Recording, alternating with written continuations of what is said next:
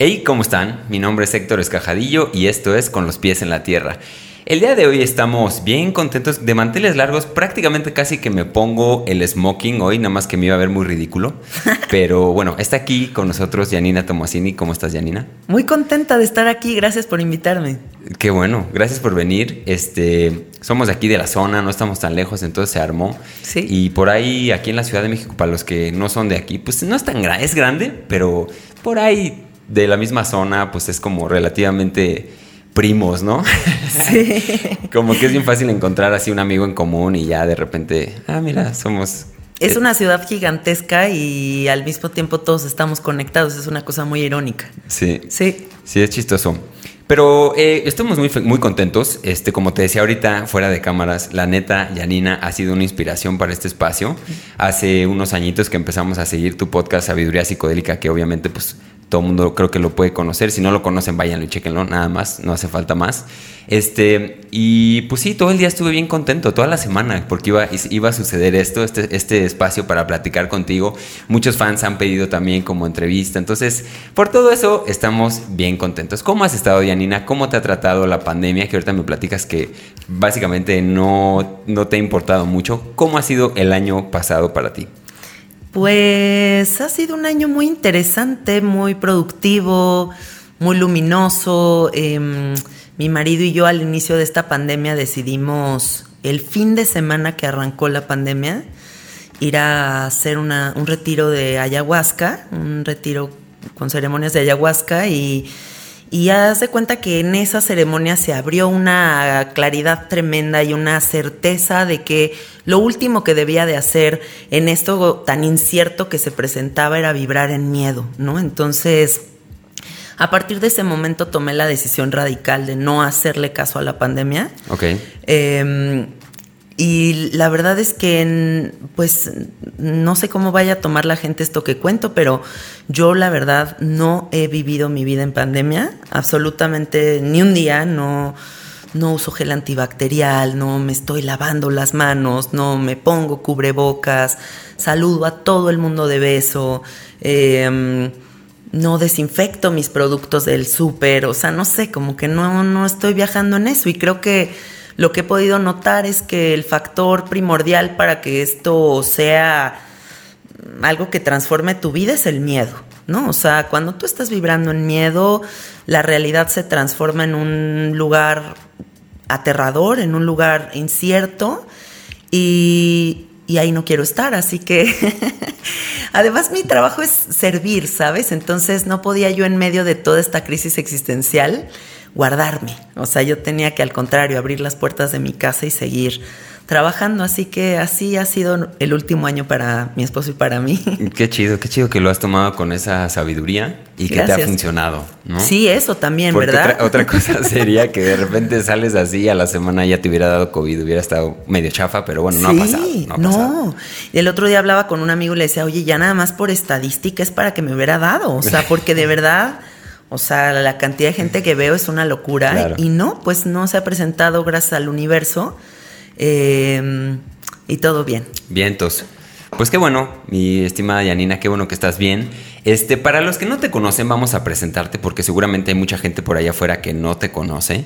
Eh, ahorita yo ya tiré algunas florecillas, pero bueno, Yanina tiene un, tiene un podcast que se llama Sabiduría Psicodélica, este, facilita algunos procesos con medicinas eh, y todo eso. Ustedes vayan y busquen en Google Yanina Tomasini por ahí, infórmense si es que les, les, llama, les llama como a detalle. Hoy vamos a tratar de hablar de algo que quizá no has hablado tanto y fue difícil encontrar qué temas después de doscientos y tantos que lleva tu podcast, creo. Sí. Este, pero bueno, eh, la pregunta aquí es, Yanina, ¿cómo, cómo te presentaría, si, si tú fueras, digamos, ahorita estuviera yo hablando con una de tus mejores amigas, ¿cómo te presentaría esta amiga? O sea, ¿qué diría de ti? ¿Quién es Yanina Tomasini?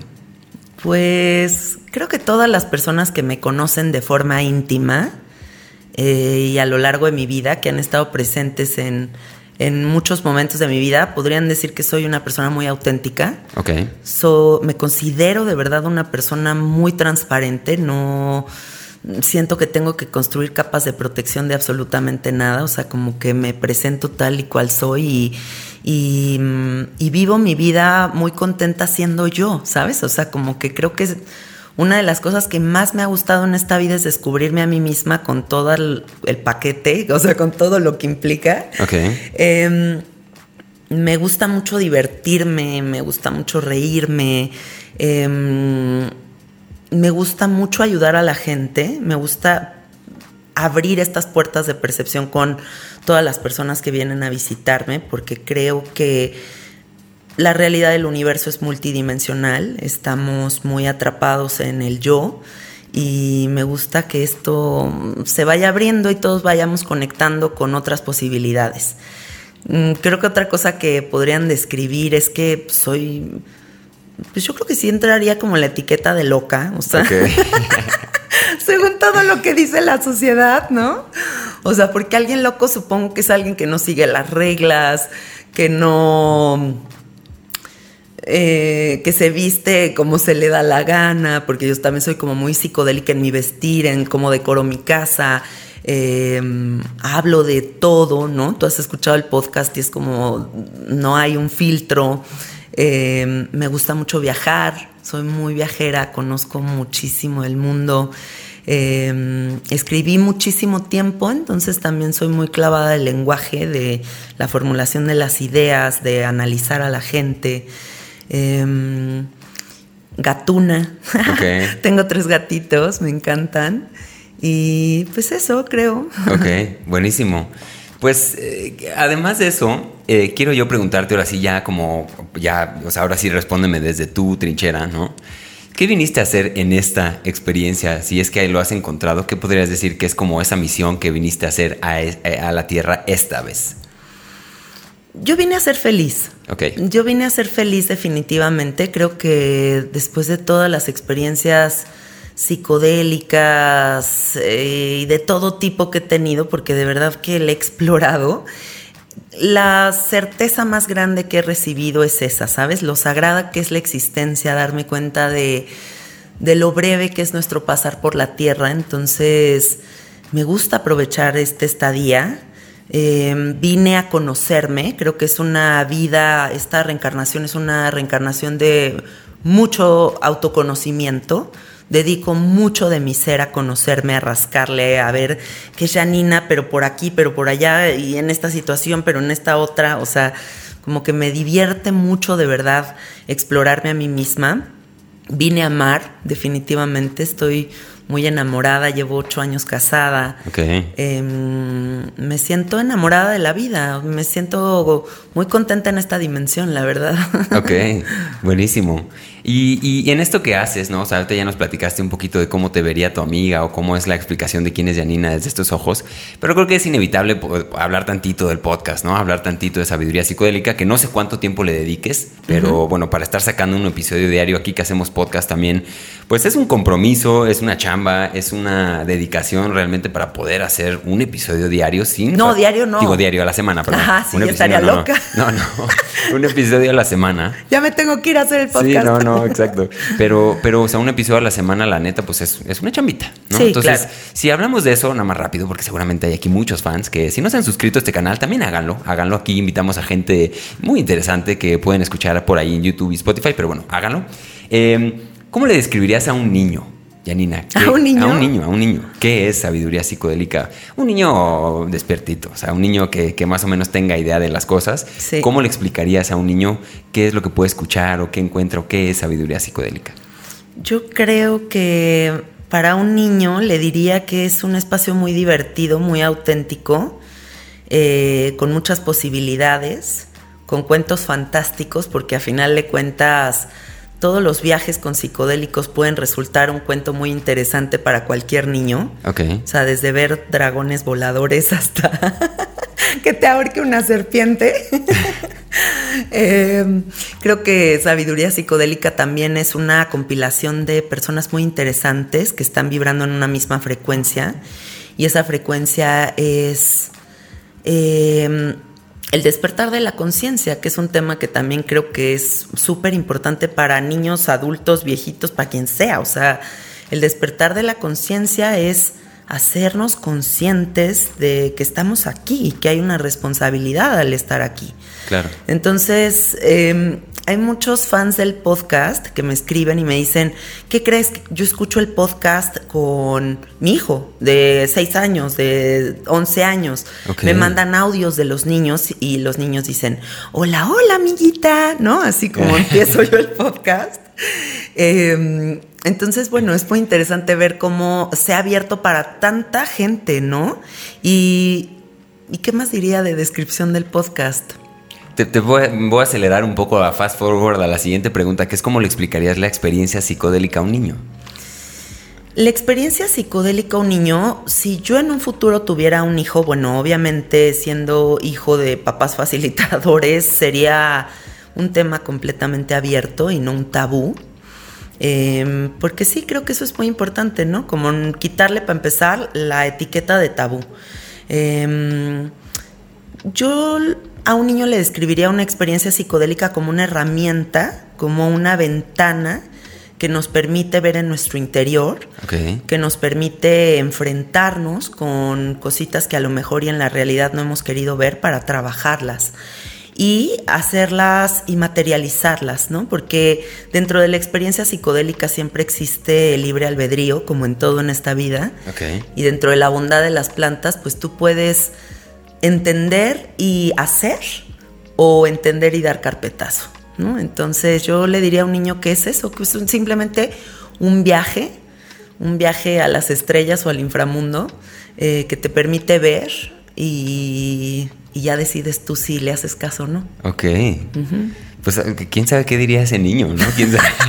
quién sabe que cómo lo tomaría así como, o sea, ok, un viaje a mi interior, wow, pues quiero ya, ¿no? Así de que mamá, quiero ahorita hacer eso.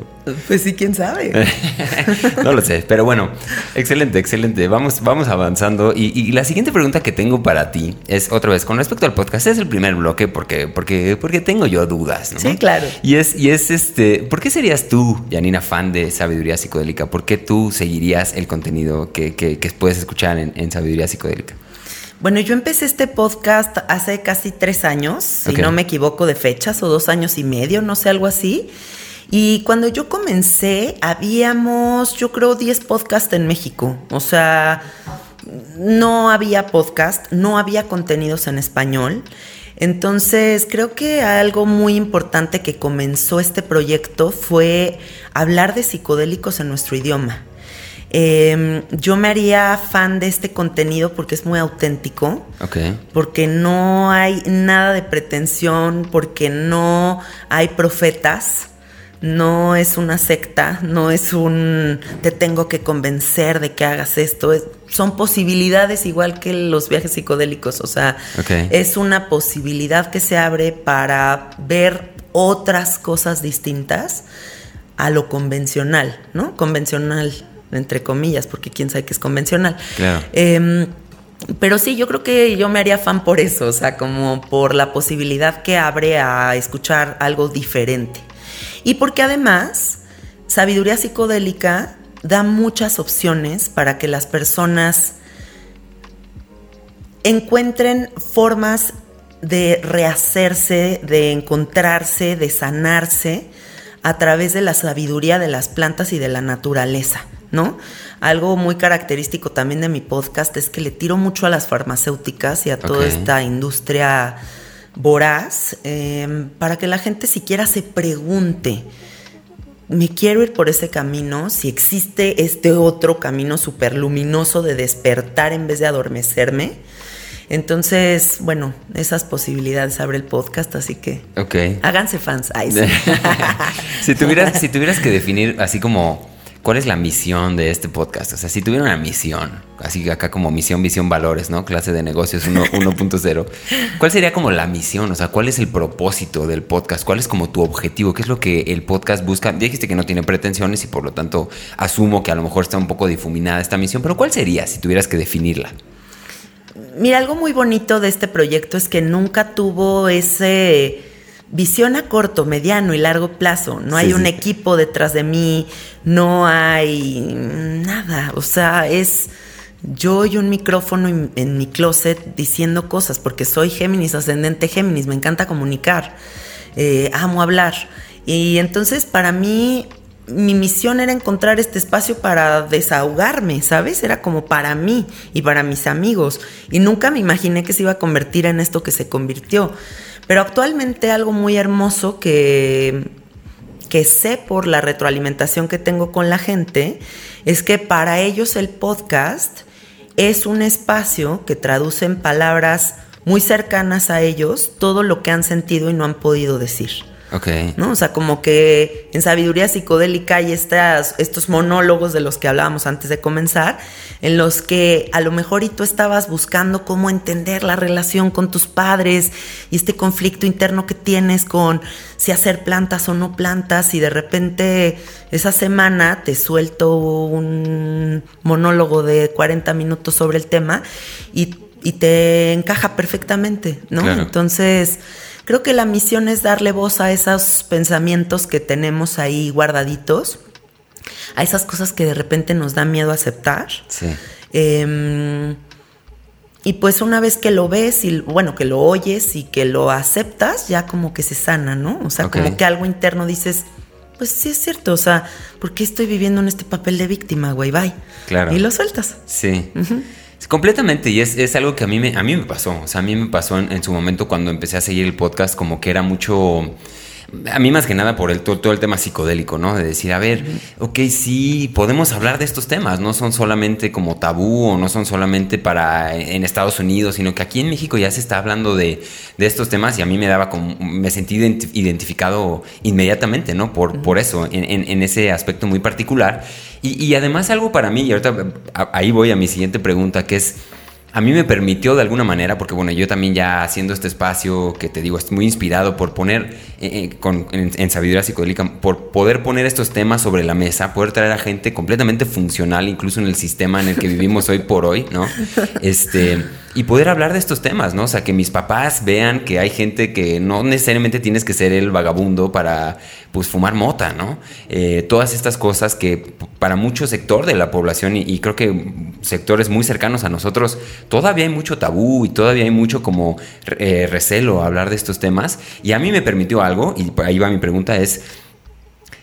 ¿Por qué es importante que en el siglo XXI, en el 2021 y todo en esta nueva realidad que estamos viviendo, que la gente pueda salir del closet a nivel psicoactivo, ¿no? Vino aquí Pierre, Pierre Giuseppe la semana pasada y hablábamos del salir del closet psicoactivo. Sí. ¿Por qué es importante que la sociedad empiece a ser más honesta en, en- en estas cosas? O si no, pues, pues no, pero ¿por qué sería?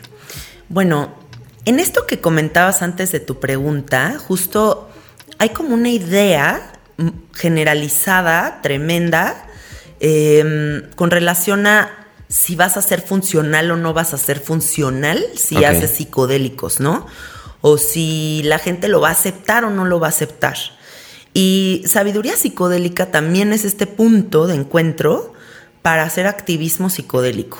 Porque no puede ser que en este momento siga estando en el mismo costal la gente que va ahí a la esquina y se fuma una piedra o se mete una línea de coca en el antro, que una persona que conscientemente quiere conocerse a sí mismo y va a una ceremonia sagrada de ayahuasca. Entonces, sí creo que es muy importante que ahorita la gente salga del closet psicodélico, porque hay muchos tipos de closets en esta vida De acuerdo. eh, salir del closet psicodélico para que si tú eres una persona increíble, si tú eres una persona luminosa, si tú eres una persona trabajadora, pero que te gusta llegar a tu casa y fumarte un churrito y de vez en cuando te das un ácido con un amigo, ¿por qué no lo vas a decir? O sea, ¿por qué seguimos resguardando estos tabús de la abuelita de el marihuano del parque? ¿No? O sea, como él lo asesinó porque es un marihuano. O sea, como que esas pinches ideas ya qué pedo. O sea, es como que en esta época siga habiendo gente homofóbica, o sea, o como Claro. gente gordofóbica, o sea, gente que sigue con unos trips muy raros sobre la existencia y no respeta la experiencia individual de todos los que estamos aquí. Sí. No podemos pretender que las personas vivan lo mismo. ¿Qué hueva sería una sociedad uniformada? O sea, imagínate que todos fuéramos idénticos, no habría nada interesante. Entonces, esta apertura es lo que le da riqueza a la vida, ¿no? Claro. Tanto el que sigue su lucha por el feminismo como quien sigue su lucha por los psicodélicos, como quien sigue su lucha por la libertad de su país, yo qué sé, o sea, cada quien está en su viaje y eso es algo muy, muy hermoso. Claro. Es Sí. momento que todos salgan del closet. Sí, yo también creo que es momento de hablar con la verdad, ¿no? O sea, digo, tampoco vas a y es un poco a lo que a lo que voy ahorita, que es ya hubo, ya hubieron intentos en la sociedad de normalizar estos temas, ¿no? En un momento en la historia nos encontramos con el, el prohibicionismo, en donde nació con Nixon y entonces todo se canceló, quizá por ser eh, había como que ahí una especie de nihilismo, o como una pues puro placer, ¿no? Era como el hipismo, la época de los 60, 70 era puro, puro placer, puro amor, este, la apertura de la droga y del sexo, ¿no? Era como. Pinche Nixon. Sí, bueno. Independientemente de eso, Sí. ¿cómo, ¿cómo hacerle? Ajá. Porque tampoco lo veo tan descabellado que otra vez, otra vez vuelva a la censura, ¿no? O sea, ya es más muy difícil porque no puedes apagar el internet. Eso. Pero, pero tú, cómo, cómo, ¿cómo dirías que es una manera de no sobre. sobre em, ¿Cómo se dice esta palabra? De no ser tan positivos en el aspecto de como desbordarnos en las propiedades positivas de la psicodelia y de los psicoactivos en general y no cometer los mismos errores, ¿no? ¿Cómo, cómo, cómo verías tú una manera de no cometer el mismo error? ¿Y qué podemos hacer los que estamos creando contenido, que quieren ser activistas en, en el tema, para no vol- volver a cagarla, ¿no? O sea, no desbordarnos como con tanto entusiasmo, esa era la palabra que se me olvidó. O sea, no ser sobreentusiastas y volverla a regar, ¿no? O sea, ¿qué dirías que habría que tener cuidado eh, a la gente que está haciendo activamente pues, un movimiento, hablando de estos temas? Por ahí, ¿qué se te ocurre? Bueno, para empezar, analizar que sí, o sea, el movimiento contracultural de los 70 fue un momento en donde la gente empezó a despertar y eso no le gusta al gobierno. Claro. Eso no le gusta a todo este pedo que te está controlando que se llama te checo todo en el celular y sé qué haces y cómo comes y Alexa, ¿no? Eh. Entonces, eh, yo creo que sí hubo un momento crítico ahí con la guerra de Vietnam, también donde la gente estaba dándose cuenta de que, como, ¿por qué me van a mandar a la guerra, güey? O sea, ¿por qué vamos a matar gente? ¿Por qué? O sea, y empezaron a cuestionar por primera vez. Porque en general la sociedad vive nada más así como, tengo que trabajar ocho horas y tengo que cumplir y entonces tengo que pagar mi hipoteca. Y, o sea, y entonces estamos como muy en el sistema, ¿no? Lo que creo es que ahorita innegablemente hay una segunda revolución psicodélica muy poderosa. Ok. No creo que sea controlable. Creo que en los ocho años que yo llevo sirviendo medicina ha sido impresionante ver la apertura que está habiendo con relación a el uso de estas herramientas. Antes había una persona que fumaba sapo y ahorita hay millones de personas que ya fumaron sapo, ¿no? Sí. Igual millones de personas que ya, ya hicieron ayahuasca, eh, millones de personas que están consumiendo hongos. Hace poquito te voy a mandar un link para que lo compartas con tus seguidores. Ok. Eh, salió un estudio de cuánto incrementó el consumo de hongos alucinógenos en la pandemia y es brutal, o sea, porque la gente dijo, pues bueno, ya no me puedo ir de viaje a ningún lado, pues me he hecho un viajecito aquí en mi casa y se empezaron a abrir puertas de percepción, ¿no? Claro. Eh, entonces yo lo que creo es que no hay que contenerlo, no hay que tener cautela, no hay que tener miedo. O sea, el control siempre va a estar. Y te lo digo yo que he recibido muchas notificaciones de que estén a punto de cerrarme el Instagram por atreverme a hablar de muchas cosas, ¿no? Sí. O sea, sí estamos controlados. Eh, sí hay muchas cosas que son ilegales. Claro. Pero, a final de cuentas, cada quien va a abrir la puerta que tenga que abrir y va a explorar como quiere explorar. Y se lo puedes gritar a los cuatro vientos o te lo puedes guardar para ti. Pero la revolución psicodélica que está sucediendo en este momento es innegable. Y el único consejo que puedo dar es hagan lo que tengan que hacer. O sea, no, lo más importante es no tener miedo, porque es que el miedo no te sirve de nada en ningún Claro. aspecto de la vida. Sí. Sí, es, es. Pues digo, ba- bajo ese, bajo ese punto, ¿no? O sea, es como, pues todos hagamos lo que sintamos que es correcto, ¿no? Sí. Y, y ahí es donde a mí me gusta mucho este, este juego del desarrollo de conciencia, porque entre más desarrollada esté la conciencia, más eh, mejores decisiones vamos a tomar, ¿no? Y, y, ese hacer lo correcto va a ser realmente lo correcto. Pero, pero yo sí percibo que hay cierta, y más, digamos, contigo, ¿no? Estoy platicando con eh, quizá quien tiene el podcast del tema, ¿no? Del tema de psicodelia, de todo, todo este mundo, pues más grande, por lo menos en, por lo menos en México, no sé si en América Latina completo, yo por ahí sospecho que sí, pero, pero eso, eso trae consigo cierta responsabilidad, ¿no? O sea, citando un poco a Spider-Man, este... ¿Qué dice Spider-Man? No, sé si fue Spider-Man o fue su tío, no soy, la neta, no sé nada de eso. Me gustaba mucho esa película, la película, la primera de Spider-Man ya de nuestros tiempos, era la de Toby Maguire, era increíble, a mí me gustaba, y ahí lo decían, que es como este, una gran, un gran poder trae consigo una gran responsabilidad. Claro. Entonces, eh, también eh, esta parte de la comunicación, de alguna manera, y como platicamos hace ratito del libro de Alonso del Río, ¿no? De los cuatro altares. Hay un tema, una, cuando eh, el, la necesidad de comunicación se distorsiona, se convierte en una necesidad de poder, ¿no? Entonces, de alguna manera, eh, tú al tener un podcast tan grande y una audiencia tan grande, eh, ¿cuál dirías que es como la responsabilidad más grande que recae en un comunicador de estos temas? O sea, ¿cuál sería eh, como la cosa más frágil que como comunicadores, porque te hablamos como de un consumidor, alguien en su familia, con sus papás, pero los que estamos aquí enfrente al micrófono, enfrente a las cámaras, ¿qué responsabilidad adquirimos eh, al, hacer este tema? ¿Qué, se te ocurre? ¿Qué, responsabilidad podríamos estar adquiriendo que no nos hemos dado cuenta? Yo creo que todas las personas que estén hablando de psicodélicos deberían de hablar de, hablar de prácticas seguras. Ok. O sea, porque de eso hay mucho en mi podcast, ¿no? O sea, no solamente es hablar de, ay, me metí unos hongos y me metí un viaje y qué padre estuvo. No, es, a ver, güey, o sea, ¿cuántos gramos, por qué, a qué hora, dónde, en qué contexto, qué errores puedes cometer? o sea, mucha información con relación a los usos seguros de la medicina. Hablo mucho también de investigar al facilitador que te sirve ayahuasca, sapo. Mm, si vas a abrir esas puertas, ¿con quién las estás abriendo? Esa persona te da confianza. El otro día un amigo me dijo algo muy valioso que me gustaría compartirles, que es que tú no debes de ir a tomar medicina con alguien que no te daría confianza que sin medicina te dé consejos. O sea, punto y aparte de la medicina debe ser una persona que tú la veas y digas, sí, esta persona sí me gustaría que me dé un consejo, sí me gustaría que me sostenga en un espacio tan frágil.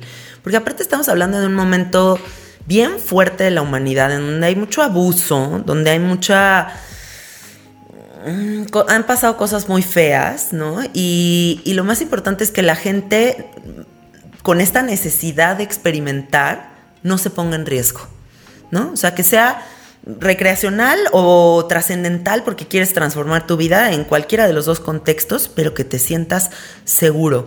Esa, por ejemplo, es mi responsabilidad con el podcast, ¿no? O sea, que la gente sí esté bien informada con relación a todo sobre los psicodelia toda la psicodelia. Sí, sí, eso normalmente también trae consigo hablar de los, de los, o sea, los riesgos, no nomás la parte hermosa, ¿no? De los arcoíris y los unicornios, sino también hablar de el riesgo que esto conlleva, porque claro que hay, y entre más profundo te metes, pues más riesgo quizá puede llegar a haber, ¿no? Eh, si, si, no se toman en cuenta pues, consideraciones muy importantes. Ahora, pasándonos de aquí, ya vamos a saltar a este otro tema que eh, bueno, hablas mucho, hablas abiertamente tú en, la, en, el podcast de todo este tema del sapo, de la, medicina del bufo alvarius, que por ahí me estaba diciendo este Pierre que ya no se, ya no se llama eh, bufo alvarius, se llama Incilius alvarius, que por una cuestión ahí taxonómica de la ciencia y no sé qué, pero bueno, este, tú facilitas eso. Entonces, esta misma pregunta te la hago, pero ahora en el tema, en el, término facilitador, ¿no? O sea, porque vino el otro día también otro, otro buen, buen amigo y hablábamos mucho de este fenómeno que también está ocurriendo, que tampoco podemos descartar, que es una, ahorita vamos hacia allá, como a, este, a esta necesidad que tenemos todos como de ser sanadores, ¿no? De alguna manera trasciende nuestro ego y creo que el punto más alto del ego es cuando ya somos, nosotros somos la medicina, ¿no? De, de alguna manera. Sí. Entonces, eh, dentro de este camino de, la facilitación se da mucho este, este prendepipismo, ¿no? En ese tema del, bufo, del sapo, que hay mucha gente, pues prender una pipa a alguien que sepa manejar un, un este encendedor, un soplete, te, te, prende una pipa, ¿no? Y eso no lo hace facilitador de una experiencia de alguna manera delicada. Entonces, ¿cuál dirías ahora, repitiendo la pregunta? O sea, sí tienen un poder muy grande de, transformar a las personas, bueno, que, de que las personas se transformen a sí mismas, pero ¿cuál dirías que es como la responsabilidad o el camino o las precauciones que debe de tomar la gente que está yendo por ese camino de prender pipas y de facilitar este procesos eh, con medicina viniendo de alguien que lo hace, ¿no? O sea, el consejo es para quienes quieren ser facilitadores o para quienes son consumidores. No, no, para el facilitador. ¿Qué responsabilidad está mm. adquiriendo el facilitador al entrarle al quite? Y no solamente, digamos, con sapo, porque hay muchas medicinas, muchos procesos que ahorita también siento que está, hay un boom de todo esto, de convertirte en facilitador de. ¿Qué, qué, qué responsabilidades adquieres ahí o qué responsabilidades sientes que tú tienes como facilitador de esta herramienta? Uy, qué buena pregunta, porque toda esta semana he estado tripeando mucho con eso. Em, a mí, la verdad es que se me hacen espacios tan delicados, pero tan delicados porque de verdad, em, del lado del usuario es este espacio en donde yo voy y confío en un facilitador y que me sirva una medicina, ¿no? Y del lado del facilitador es tener una persona que no conoces enfrente, que no sabes qué cosas trae, que no sabes qué anhelos y expectativas trae con relación a la medicina, que no sabes muchísimas cosas sobre lo que se va a abrir en ese espacio. Y lo más delicado es saber preparar verbalmente a esa persona para abrir ese entendimiento, o sea, para abrir la puerta del sapo, de la ayahuasca, de lo que sea que van a hacer, y la, y la integración el acompañamiento post-medicina. Y otra cosa muy importante que yo creo que ustedes, todos los que nos estén escuchando, deben de considerar es la neutralidad del facilitador. Porque claro que hay muchos egos involucrados, hay mucha gente que se vende como chamán, hay mucha gente que se vende como sanador, porque ellos te sanan, porque ellos tienen poderes psíquicos, porque ellos en el astral te arreglaron algo y entonces te cambia la vida, güey, ¿no? Y entonces hay falsos profetas, eh, que eso creo que sí es sumamente peligroso. Em, y entonces creo que un buen facilitador, si se van a animar a, abrir estos espacios más allá de prender una pipa, pues es tener el valor de sostener eh, el espacio para una persona en el momento más vulnerable de su vida. Vulnerable donde no hay tiempo, donde no hay espacio, donde no hay un me estoy comportando bien o me estoy comportando mal, o sea, como puede haber una ceremonia donde una persona está acostada, relajada, que parece un angelito, como puede haber ceremonias tremendas, ¿no? O sea, donde se abre algo muy catártico para la persona y tienes que sostener ese espacio de manera íntegra, neutral. Para mí la música es fundamental. Yo creo que en estos espacios la música es todo. Entonces, em, también le preguntaría a los facilitadores, qué estás haciendo, de qué manera te estás preparando para servir esta medicina. Porque prender una pipa, pues ahorita todos nos volvemos facilitadores. Claro. ¿No? O sea, volverte facilitador no. Todos podemos prender una pipa, como lo acabas de decir. Pero más allá de eso es cómo le hablas a la persona, qué tanto sabes de la medicina, qué tanto sabes de procesos integrativos, em, sostienes el espacio con música en vivo, eh, haces algún tipo de complemento, tienes un dream team de psicólogos, psicoterapeutas, em, de lo que tú quieras, que les pueden ayudar a las personas después de la medicina, porque no todo el mundo lo va a integrar luminosamente. Claro. El sapo no es necesariamente ese espacio que sales y dices, wow, estoy flotando, qué maravilla, ¿no? O sea, el sapo también puede resultar un jalón de pelos que dices, Dios, ¿en qué hora abrí esta puerta, no? Y va hacia la luz y va hacia algo muy positivo. Pero el camino es pues un pantano tremendo. Entonces, yo creo que hay que considerar muchas cosas antes de tomar la decisión de ser facilitador. Eh, sobre todo pues tener mucha paciencia y ser muy amoroso, porque también se necesita mucha empatía, ¿no? Con, con, con esa fragilidad, con esa vulnerabilidad que se presenta enfrente de ti. Es una persona que te está pidiendo ayuda, o sea, te está pidiendo que lo ayudes a resolverse. Y, y entonces para mí los mejores facilitadores son las personas que se mantienen neutrales. A mí quienes me echan mucho choro y me echan choro de yo siento que tú y tus abuelos y entonces alguien ha, de haber sido abusado en tu familia y que te meten ahí todas sus proyecciones, híjole, qué delicado. ahí sí, de verdad, corran. No tiene por qué un facilitador meterse en esos viajes. Es mucho mejor si, si se mantiene neutral. Ok. Y, digo, ya, ahorita más o menos lo dijiste entre líneas, ¿no? Este, este tema de. Porque, o sea, coincido contigo de que, de que no es, o sea, no son papitas. Hay, que, hay, que, hay que trabajar, hay que trabajarlo con la seriedad que esto requiere y hay gente que ha escrito libros al respecto. James Fadiman, uno, hay un The Psychedelic Explorer's Guide, que es Una guía más o menos. Él más o menos habla ahí del LSD más bien, no tanto de, estas medicinas, pero hay gente muy, muy preparada escribiendo textos de cómo hacer esto de una manera segura para que la persona pues no se le vaya chueco, ¿no? No, no tenga ahí un momento de que, bueno, es si le llega, pues será lo que, lo que es, pero minimizando justamente estos riesgos, ¿no? Ahora, acabando con esa palabra, los riesgos, y te digo, ya lo dijiste entre líneas, pero ¿cuáles son los riesgos que uno adquiere cuando se convierte en facilitador de, de, la medicina? Porque no nomás es del lado de quien lo toma quien está facilitando, y hablábamos hace rato del mismo libro de Alonso del Río, pues cómo le fue, ¿no? Por, por por no obtener, no sé qué no sé qué no hizo, o no sé qué pasó en su, en su camino. Ahí hay un libro que se llama Los, Cuatro Altares, échenle un ojo, está muy bueno.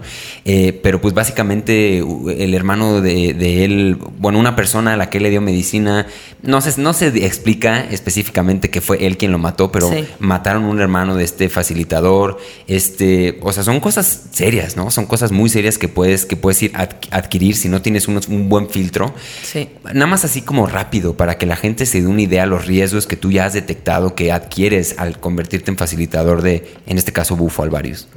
Bueno, algo muy riesgoso podría ser la ambición. Podría ser que un facilitador vea que se puede hacer dinero en este camino, porque no hay que negar que hay una industria alrededor de la espiritualidad tremenda. ¿Y qué pasa con todos estos facilitadores que se anuncian en Facebook de que pásele ceremonia de ayahuasca este fin de semana, cáigale? Y no hay un cuestionario médico de por medio. No se sabe si hay un antecedente psiquiátrico, cardíaco, si hay asma, si toman pastillas para bajar de peso, si toman pastillas para el déficit de atención, si millones de contraindicaciones que hay y no te mandan ni siquiera esa información. Entonces, ¿cuáles son los riesgos como facilitador? Si te vas por el lado ambicioso, pues que pases por te pases por el arco del triunfo todas estas consideraciones y pongas en riesgo la vida de la gente. Por otro lado, creo que algo muy peligroso a la hora de abrir todas estas puertas como facilitador es que tú tienes que confiar en la palabra de la persona, porque yo, si una persona me niega que toma antidepresivos y ansiolíticos, perdón, si, sí, sí, si lo oculta, pues imagínate, yo le estoy dando sapo a una persona que está bajo el efecto de medicamentos psiquiátricos, o alguien que no te declare que tiene esquizofrenia, alguien que, o sea, podría ser increíblemente riesgoso, porque al final dirían, la culpa la tiene el facilitador, ¿no? Claro. Y tienes que dar este voto de confianza a la gente, ¿no? De que sí hagas todo este cuestionario, pero que pues, te estén diciendo la verdad. Y mm, otra, mm, otra cosa importante a considerar, eh, perdón, ahí se me fue la onda. De los riesgos, los riesgos que, adquieres. Esto lo puedes editar, ¿verdad? Se puede, pero no lo voy a editar. Porque está chido, está chido para que vean que también se te olvidan las cosas de Está bien, está bien. Bueno, con relación a los riesgos, em, ¿dónde haces las cosas? O sea, ha habido gente que ha muerto en sapo, ¿no? Pero haz de cuenta, oí una historia, ah, es que se murió una chava en un cenote porque fumó sapo en un cenote con el facilitador. Bueno, o sea, ¿qué hacen fumando los dos al mismo tiempo en, un, en agua, en donde no tienes ni piso? Y, vas a perder la conciencia y la realidad. Entonces, o sea, pues obviamente hay accidentes cuando no se tienen ciertas consideraciones. Las ceremonias masivas, ¿no? El otro día me tocó ir a una ceremonia de ayahuasca eh, de un taita que vino de Colombia y éramos 100 personas tomando ayahuasca. ¿No? Entonces 100 personas, todos en tiendas de campaña, te daban tu vasito y cada quien se iba a su tienda de campaña y se metían a la tienda de campaña. Y había viejitas de 80 años, había gente muy adulta que de repente decías, Dios, y si le pasa algo adentro de la tienda de campaña y nadie está teniendo como un círculo sostenido, vigilado, Ya sabes, a mí me salió la alerta y yo estaba ahí como conteniendo el espacio. en vez de irme en mi viaje, estaba yo al pendiente de los viejitos. Porque pues sí, hay mucha banda que se le hace muy fácil. Entonces, esos son las, los riesgos. Esos son los riesgos como facilitador, ¿no? Que la gente te mienta, eh, que la gente se le haga fácil abrir estas puertas de percepción y salga de tu casa y diga, es que estoy muy mal por culpa de Yanina. Y no se responsabilice de, pues yo quise abrir esta puerta de entendimiento y ahora mi proceso de integración también es mi responsabilidad. Claro. O sea, ¿qué tanto nos estamos responsabilizando a la hora de abrir estas puertas? Porque creemos que existe todavía el hada mágica de los milagros. Sí. ¿No? Entonces estamos buscando que llegue el facilitador y me cambie la existencia y no existe. Claro. Sí, es, al final dices una palabra clave, ¿no? Que es la responsabilidad. Ese es el valor en, este, en, todos estos temas. O sea, hacernos responsables, no solo lo que nos pueda llegar a pasar fisiológicamente de cualquier situación, que ahí, si no hablamos de, un, de que estamos tomando un antidepresivo, cualquier cosa, eh, más lo que puede pasar en, en, un entorno psicológico, ¿no? Al final, si se me mueve la, el entendimiento de mi vida y yo de alguna manera, entonces ya me voy a divorciar, ah, pues ella fue la que me hizo que me quisiera divorciar, ¿no? Y yo no me hago responsable. Entonces, esa palabra es como todo cuando nos estamos enfrentando a estas herramientas. Ahora, ¿por qué dirías eh, que es, y yo me estoy adelantando un pasito a la pregunta, pero ¿por qué dirías que es importante? Igual y esta pregunta yo ya me la sé, o sea, si fueras como mi, miss, yo ya sacaría el 10, pero compártenos tu respuesta porque me, me intriga mucho ver cómo lo, cómo lo abordas, de, de tu entendimiento en cuanto a por qué es importante maridar la experiencia psicodélica con una buena terapia psicológica. Es clave. O sea, eso es clave porque actualmente quiero que de, todas las personas que nos están escuchando levante la mano quien se dedica una hora a la semana para escucharse a sí mismo o quien se dedica 15 minutos diarios para silenciar su mente y entrar en contacto consigo mismo. O sea, ¿quién está haciendo eso? Entonces, si yo abro estas puertas de percepción tan tremendas, me viene un colapso de toda mi realidad, un ejemplo que siempre pongo en mi podcast, que es así como que llega un señor contador de Hacienda a mi casa que no existe el contador, es nada más una como. Ah, qué bueno que lo aclaras, porque siempre que lo usas, yo digo, me imagino algo ahí con su camisa y su corbata amarilla. No, no, no existe, es nada más como un personaje que ya se hizo del podcast, luego hay que ponerle nombre. Ok. Eh, llega el señorcito contador de Hacienda, así como muy, este, tabla de Excel, como muy formato, como yo, este es el deber ser, yo tengo un perro labrador y una camioneta, y o sea, así, y fuma sapo y de repente le viene este cambio dimensional de entendimiento en el que dice, me caga ser padre de familia y me caga mi pinche trabajo y me caga manejar dos horas diarias hasta allá, pero no tengo los pantalones para volverme un rebelde e irme a la Patagonia en motocicleta, o sea, no sé, ¿no? Claro. Entonces, ¿qué pasa? Que si no lo combinas con terapia, si no hay un proceso integrativo para escucharte y resolver, muy probablemente se va a quedar nada más en este colapso que no resolviste y ya se vuelve una escena muy peliculesca como del angelito y el diablito. Claro. Y está aquí el angelito psicodélico que te dice, libérate. y de este lado está el diablito que te dice, sigue en el sistema porque tienes que cumplir con todo lo que te dijeron tus papás. Entonces se necesita un punto de encuentro y un buen terapeuta, un terapeuta de verdad abierto, visionario, puede ser la clave para cambiar nuestra vida. Te lo digo yo que no sé cuántas experiencias psicodélicas tengo en mi vida y a partir de abril al día de hoy estoy en un proceso con una terapeuta eh, gestalt integrativa y wow, o sea, qué fascinante mundo atreverte a sacar toda la mierda que traes dentro. O sea, de verdad es un proceso muy doloroso, muy desconcertante, porque hay momentos en donde lo que te hace la terapia es darte cuenta que no tienes ni la menor idea de nada, te sientes tan vulnerable en ese espacio, pero cuando lo trasciendes y lo aceptas, híjole, es como, yo creo que la clave para semi resolvernos, porque eso nunca termina, ¿no? Sí, sí, sí. Pero sí creo que deberían de combinarlo. Ok. Porque no se puede todo solos, porque se vale pedir ayuda, porque debemos de dejar de satanizar como las abuelitas pero ¿cómo voy a un psicólogo si no estoy loco? ¿No? Entonces seguimos con estas ideas muy arcaicas y la verdad es que ahorita hay terapias maravillosas, o sea, ¿por qué no las vamos a usar, güey? Si ahí están. Completamente, sí, la, última... La última ayahuasca que hice justamente fue, fue así, de que yo llegué con el terapeuta y, y, es de esos momentos en donde es que ya ni sé qué decirle al terapeuta, pues algo anda mal. Algo anda mal porque siempre hay algo que hablar, ¿no? Siempre hay algo que decirle a, un, profesional de la salud mental. Entonces fui a la ayahuasca y, justamente me salieron, pero temas para aventar para arriba. Entonces, ya con un acompañamiento previo y posterior, fue donde mayor, mayor este provecho le pude sacar a esa experiencia, a mí. No quiero decir que sea la regla máxima, porque no creo que sea, pero igual con un terapeuta gestalt, este. Y, me funcionó súper bien. Y es, y es eso. O sea, es como decir lo que dijiste al inicio, ¿no? La necesidad de hablar la tenemos todos. Hablamos otra vez de la comunicación. Es una necesidad casi tan, tan este, medular como la, reproducción, ¿no? O sea, es una cosa básica en la existencia.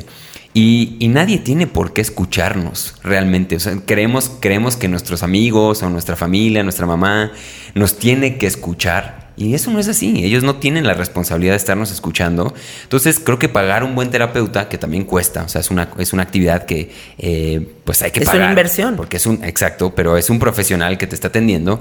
Pues ahí es donde todo hace sentido, cuando desahogamos. No tenemos nada más que decir, ah, bueno, desde ahí es mucho más probable que puedas arreglar tu, tu shit, tu mierda, sí. que hacerlo desde el silencio, ¿no? Y desde el hablo con mis amigos y mis amigos me dicen, no te preocupes, se te va a pasar, ¿no? Sí. Porque es la respuesta de los amigos, los amigos nos hacen, nos quieren hacer sentir bien.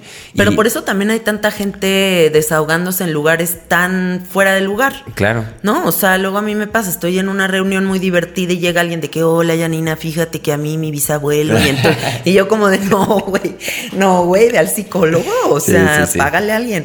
Y algo que también quería agregar de todo esto que estamos diciendo es, tú siempre que vas a un viaje, Héctor, o sea, sí o no, te preparas para ir a tu viaje a Inglaterra. O sea, donde sea que vas a ir, vas a hacer una maleta, haces un ahorrito, ah, preparas el, el, pasaporte que necesitas para ir a ese lugar. Entonces sí hay que hacer un plan de trabajo, ¿no? O sea, sí hay que hacer como un por aquí me voy a ir para llegar a este lugar. Entonces, ¿por qué en los viajes psicodélicos pensamos que nada más es como al así como al ay, ay, nada más caigo y a ver qué pedo. Y no, o sea, pues también es un viaje, o sea, también hay que planearlo. Y también va a subir el avión y también va a bajar el avión. Y o sea, sí hay que tener un plan, sí hay que tener un plan. Y como lo dijiste, previo y post.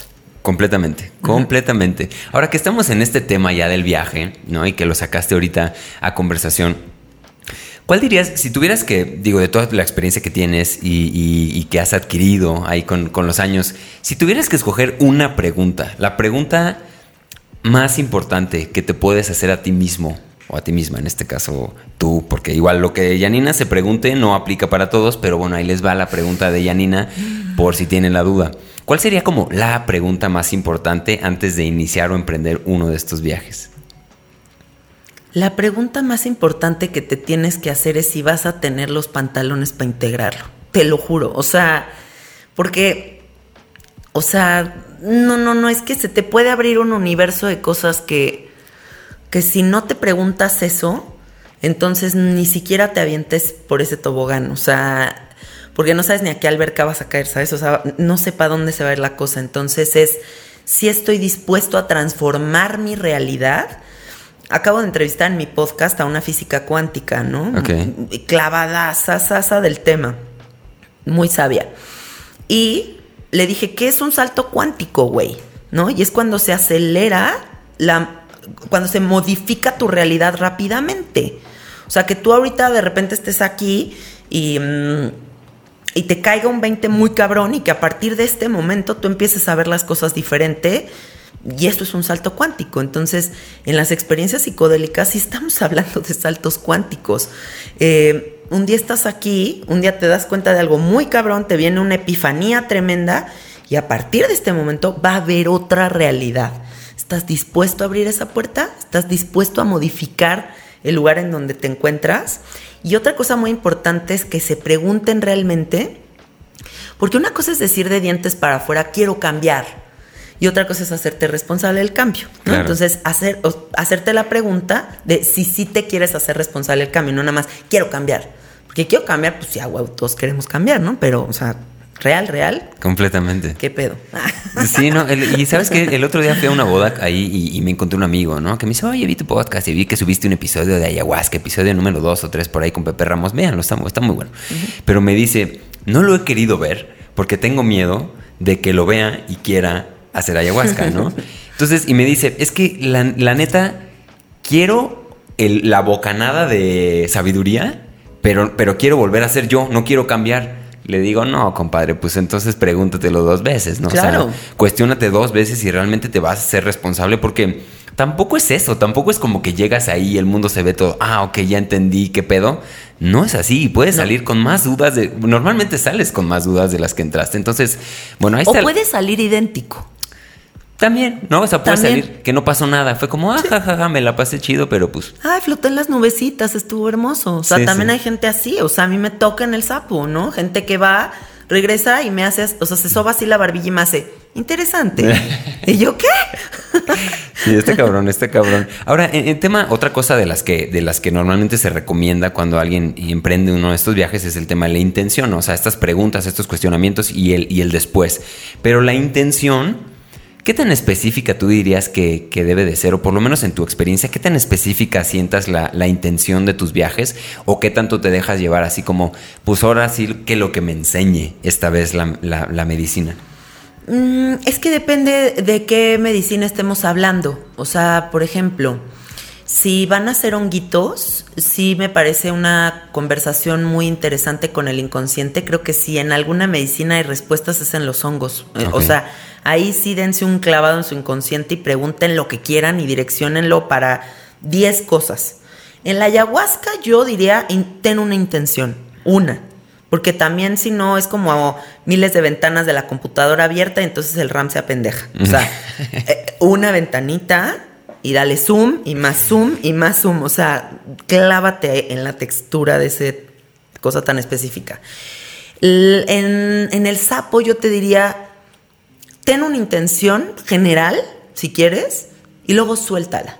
Y luego suéltala y deja que el aire se la lleve, porque a final de cuentas, la experiencia del sapo se trata de dejar de ser tú. Entonces, ni tu historia de vida, ni tu intención, ni tus traumas, ni tu na, na, na, na, na, na, na, va a estar ahí adentro. Lo que tú tienes que aprender a hacer dentro del sapo es a saltar al vacío. Es adentrarte en una experiencia donde ya no tienes control de nada, donde ya no existe el ego y que eso sea lo que te enseñe. Entonces, eso no tiene una intención, ¿sabes? O sea, no- la intención es ese soltar y que ese soltar sea lo que transforma tu vida. Entonces, depende qué medicina. Sí. En el peyote también pondría una intención. Sí. Depende mucho, ¿no? O sea, depende mucho la persona, depende mucho su momento, depende mucho. Otra vez, amigos, no estamos aquí sentando las bases como interventores de la Secretaría de Gobernación para decir, así es como esto se tiene que hacer. Sí. Pero bueno, simplemente es un consejo de Yanina, que bueno, escuchen su podcast y ahí habla de muchas historias que tiene y pues tómenlo como eso, como solamente su punto de vista en torno, en torno a, a este tema. Ahora, Yanina, el, el- cuando bajan, o sea, cuando baja la gente que tú facilitas sapo y todo este relajo.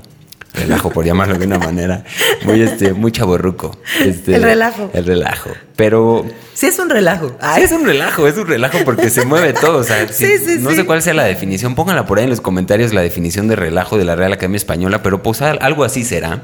También se relajan. Eh, ah, también, también, es como la, es como la palabra recreo, ¿no? Sí. Entonces yo, yo me imagino recreo y es como a huevo, mi lonchera, mi pinche torta de jamón y vámonos a jugar fútbol. Ese Sí, es el recreo. claro. Pero realmente es, el recreo es recrearse. Ah. La recre- Por eso el, el uso recreativo de las drogas para mí es como. Qué bonita o- palabra, claro. Me estoy recreando, no tiene nada de malo. O sea, es. Todo el tiempo nos estamos recreando. Sí, sí, sí. Pero bueno, este, ¿qué, qué le preguntas a una persona cuando está así como que, ay, güey, como que ya agarrando el pedo? ¿Cuál es como la primera pregunta con la que tú normalmente este, atacas? Ataco. Bueno, em, yo combino dos medicinas. Yo trabajo con la medicina del sapo, pero también trabajo con la medicina del sonido. Ok. Entonces mis, mis sesiones son acompañadas por cuencos, gongs, caja de shruti, canto, flauta, nativo americano, zanzulas, bueno, o sea, ay, luego irás. Venga. Muchos instrumentos. Y entonces, más bien, yo lo que hago es ah, la experiencia del sapo dura aproximadamente unos 15 minutos, entonces la persona está en esta experiencia acompañada de toda esta música y yo todavía me sigo como otra media hora más con sonido. Porque está el oído amplificado, porque estás hipersensible, porque no creo que es el momento adecuado para hablar. O sea, creo que todavía estás muy allá, estás muy en shock con lo que acaba de pasar, estás como procesando, entonces prefiero no intervenir, ¿no? Entonces, más bien lo que yo doy es como mucho sonido, muchos cantos, em, y ya que veo a la persona completamente aquí, le pregunto, ¿cómo estás? Entonces, esa es mi primer pregunta, ¿cómo estás? Hay personas que contestan inmediatamente, wow, ¿qué acaba de pasar? No mames, no, así. O gente que no te contesta todavía, ¿no? O sea, que todavía está como en ese proceso.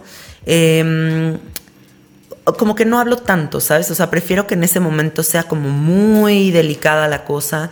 Eh, la gente está todavía muy confundida, está como muy en otro lado. Entonces, creo que lo más bonito es sostener el espacio con estos sonidos que en el viaje se siente una cosa espectacular.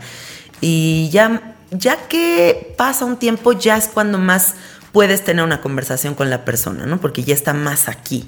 Ok. Ok. Muy interesante. Me, lo trato de imaginar, me lo trato de imaginar, pero sí. Esta parte de la música es una cosa espectacular, ¿no? Como que la pura vibración.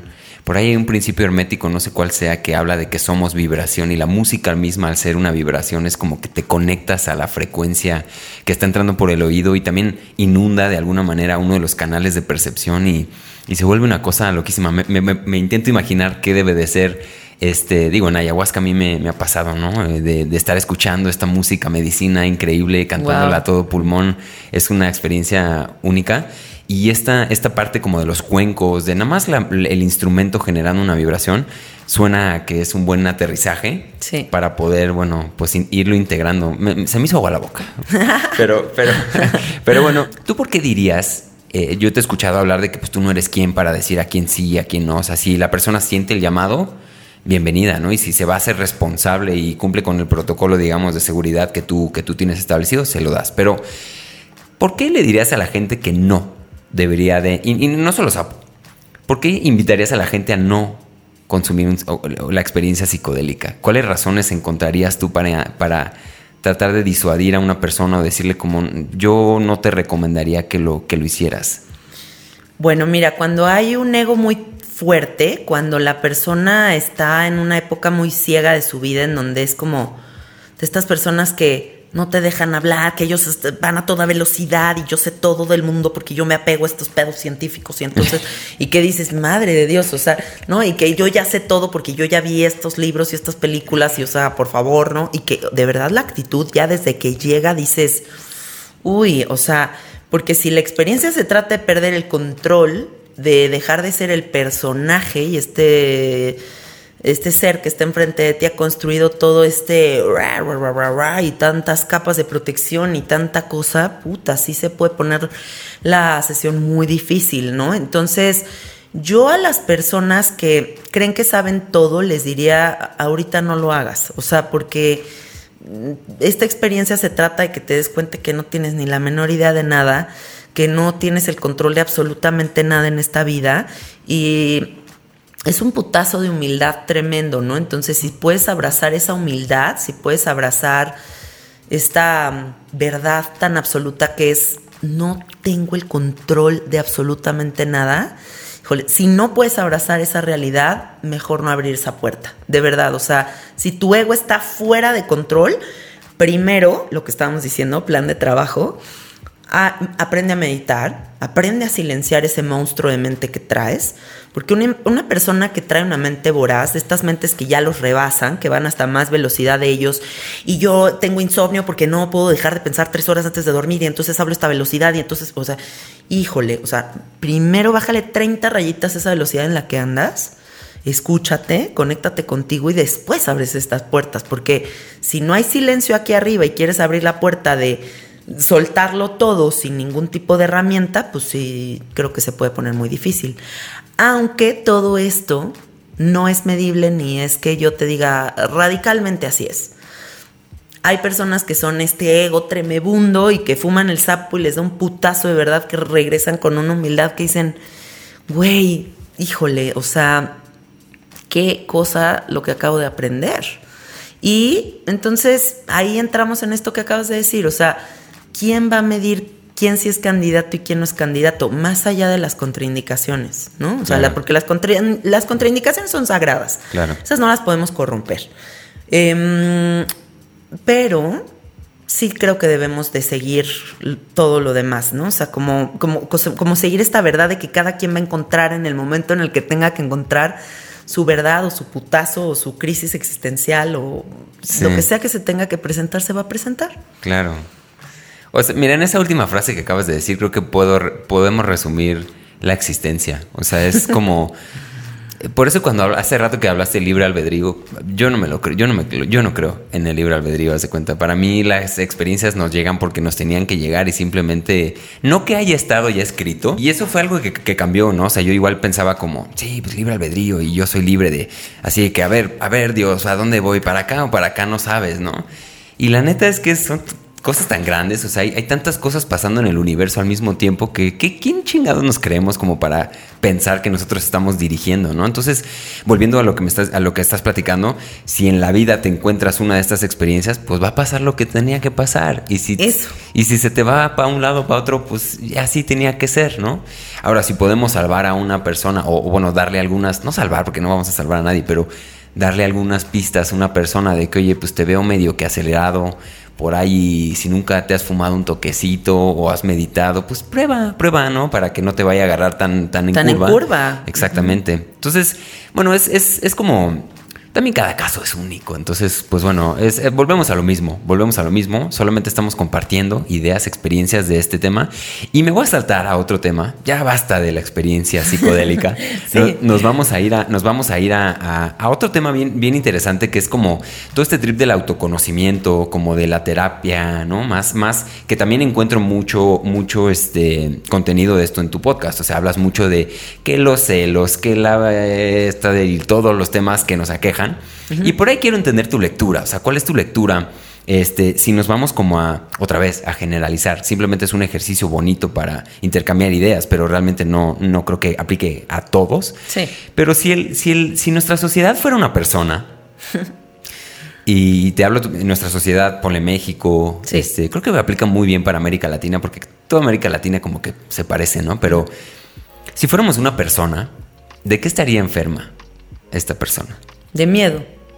De miedo definitivamente. O sea, creo que las personas están con unos miedos terribles, ¿no? Y más con esto de la pandemia que nos vinieron a recordar que nos podemos morir en cualquier momento. Eso es algo con lo que no podemos los humanos. O sea, porque además imagínate que somos el único ser consciente de nuestra mortalidad, ¿no? O sea, somos el único ser que está todo el tiempo sabiendo que en cualquier momento te puedes ir y que eso no lo puedes controlar.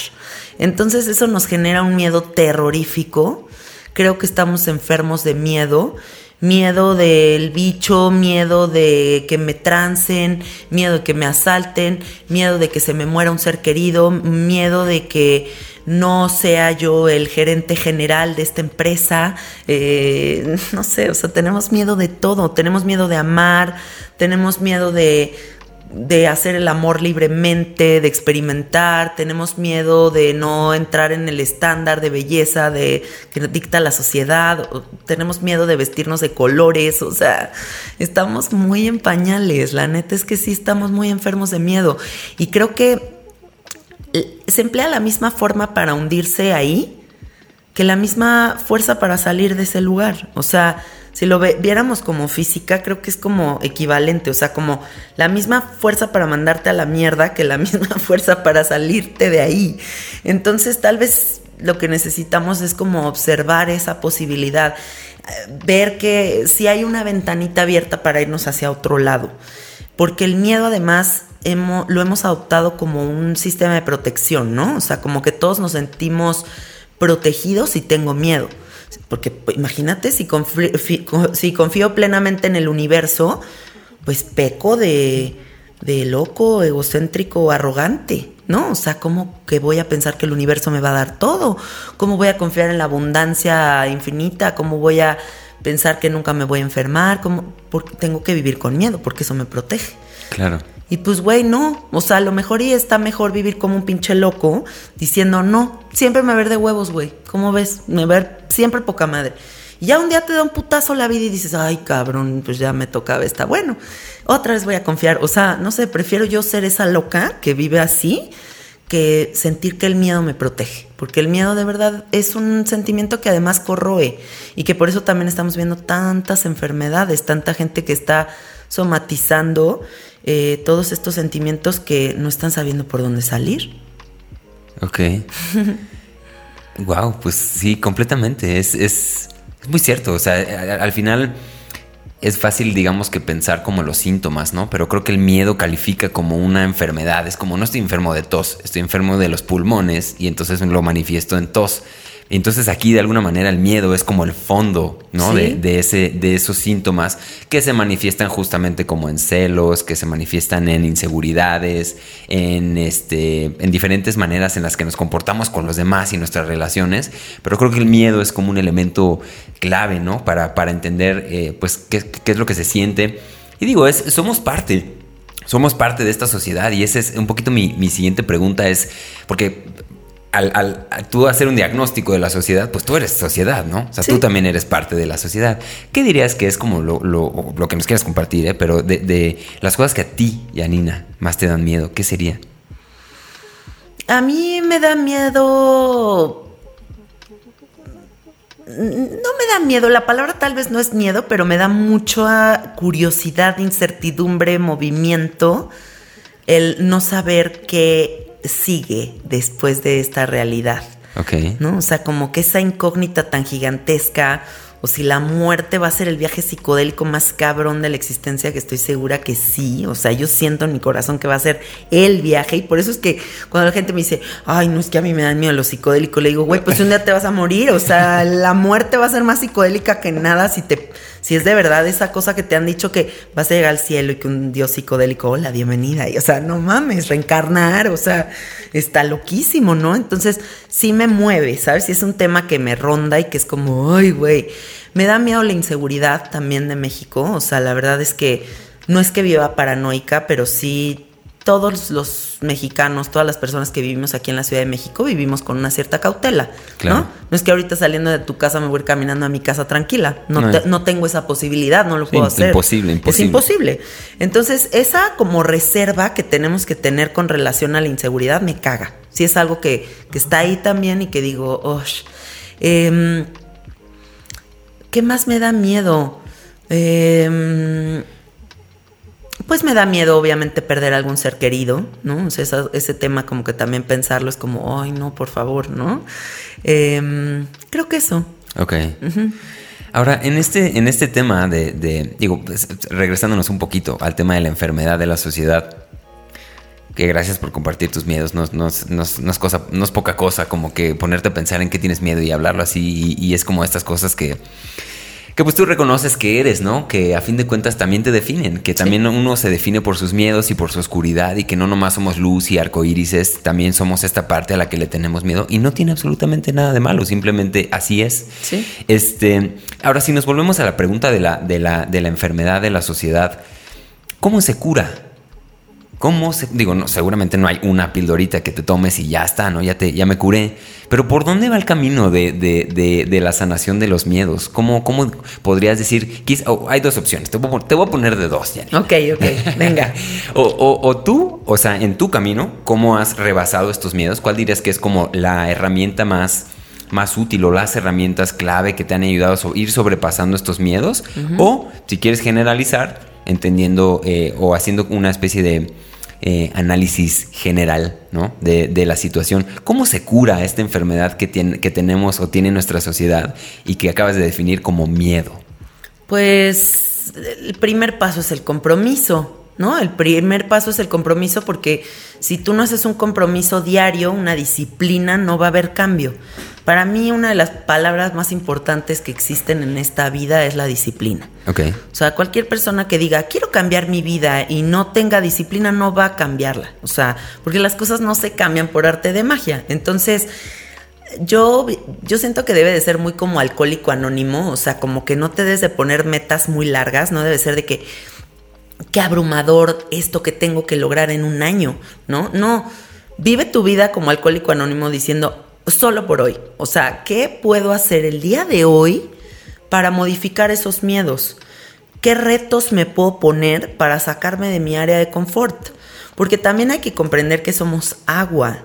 O sea, si nuestros cuerpos son agua, somos programables, el agua es programable. Entonces, un agua echada en un sillón, un agua que esté estancada, obviamente va a estar en crisis existencial y con todos los miedos del mundo. Ok. Si estás ocioso, si estás todo el día en tu mente, si estás, pero la existencia, pero el COVID, pero ya subieron los números, el índice, entonces, puta, te vas a ir a unos lugares bien dark, güey, y de ahí nadie te va a sacar. Entonces, ¿qué compromisos haces todos los días para mover esas aguas? Para transformar, para programar esas aguas en algo luminoso. Salte a dar la vuelta al parque, salte de la rutina, diversifícate. Porque también la gente vive con tres cosas y con lo básico. O sea, y con tres cosas me refiero a muy rutinario. O sea, despierto, me lavo los dientes, como un sándwich, manejo a mi trabajo, regreso y veo una serie y me duermo. Y veo una serie de narcos, ¿no? O sea que, vierga, pues entonces sí, pues tus aguas están muy dañadas, hermano, porque Claro. no hay diversidad, no hay movimiento, no hay emoción. No hay este factor que todos los humanos necesitamos, que es la emoción. O sea, si la vida no te emociona, güey, si la vida no la sientes apasionante, pues vas a estar ahí con las agüitas así como muy apagadas. Entonces, creo que la fórmula para salir de estos miedos es diversificarte, salirte de tu área de confort, disciplinarte, compromiso día a día, o sea, solo por hoy voy a hacer esto. Todos los días camino ese parquecito para ir a mi casa. Bueno, hoy me voy a salir de ese camino me voy a ir por otro camino para ver cosas distintas. Siempre voy con estos amigos, ahora voy con otros amigos. Siempre practico yoga. Bueno, ahora voy a ir a karate. O sea, yo qué sé, pero hay que inventarse cosas distintas. Y es que lo diferente siempre nos ha dado miedo. Tú, yo, yo ahorita te digo, te voy a cambiar la realidad y dices, no, no, espérate, esta realidad me gusta mucho, ¿no? Como que diferente, ¿no? O sea, siempre ese factor diferente nos aterra. Claro. Entonces, atreverte a diversificar tu realidad es romper un miedo profundo, ¿no? Eh, ah, hoy no voy a salir con mi esposo, voy a salir con otro güey, o sea, no sé, lo que cada quien necesite, pero el chiste es movimiento. Movimiento, es- yo creo que eso es lo más importante. Ok.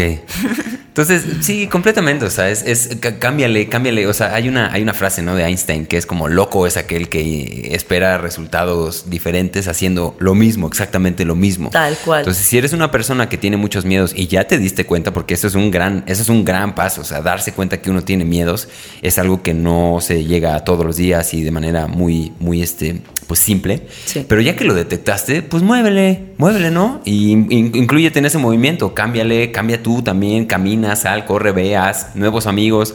Si toda tu vida es una basura, pues bueno, conoce gente que no sea así, ¿no? O sea, que, que sea diferente, que aporte algo nuevo. Y otra vez vuelvo a lo mismo, o sea, son casos muy específicos. Ahora, si nos vamos a, a este tema como...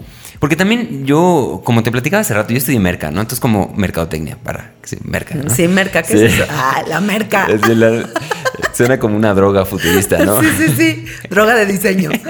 Sí, pero, pero bueno, estudié mercadotecnia, entonces inherentemente como que estoy viendo patrones como que en, en- en lo que sucede en la gente y hay uno muy claro que es como esta redención a la que estamos tratando de acceder la- las sociedades y hemos encontrado este mercado de lo New Age o bueno, lo, lo Neo New Age por llamarlo de una manera, ¿no? Pero que incluye ahí están todas las medicinas, están los métodos, el Vipassana, el retiro de no sé cuál en Oaxaca. Todas estas cosas están ahorita en un boom impresionante, que, mismo del que, del que ya hablaste, ¿no? Sí. ¿Qué pedo con eso? ¿Qué pedo? ¿Cómo, cómo tú, cómo interpretas tú ese, ese, ese mundo? Este, ¿cómo, ¿Cómo le hacemos para...? Porque yo, yo, imagínate que hay un foco, ¿no? Está de noche, imagínate que estás en un, bosquecito, hay un foco. Naturalmente van a acercarse unos mosquitos como así y van a estar como... "Ps, ps". ¿cómo no ser el mosquito que va a la luz? Y nada más como queremos, queremos más luz, queremos solamente más luz de, para poder sanarnos y estar cada vez más cerca de Dios o de, o de ser espirituales, de convertirnos en sanadores o en gurús, ¿no? Que creo que es algo más allá de la, de la gente que sigue al gurú, creo que hay un interés muy grande en convertirnos en gurús. ¿Cómo le hacemos, Janina, para, para, no, para, para darnos cuenta cuándo es suficiente? Creo que esa palabra es clave en esta pregunta. ¿Cuándo es suficiente de retiros? ¿Cuándo es suficiente de meditaciones, de, de veganismo? ¿Cuándo es suficiente? ¿Cuándo, cuándo, cuándo, ¿Cuál es un buen cue o una como buena pista para decir, no, ahora sí ya me estoy, ya me estoy pasando? Este, creo que ya necesito hacer algo con esto y no solamente sanarme. Ahí te va rapidísimo el, contexto. Justamente a mí me, cayó como ese trip de, de pues, ¿qué tanto yo tengo que seguir sanando mis heridas? ¿O qué tanto ya debo de salir y ponerme al servicio de la comunidad y de realmente intentar hacer un cambio? Porque me queda claro que hay cosas que están muy jodidas, ¿no? Sí. ¿Cómo, cómo ves ese tema? Te lo aviento así como muchas palabras, pero ¿cómo lo ves tú? ¿Cómo ves esta nueva ola de, sanación y cuándo es suficiente de sanar?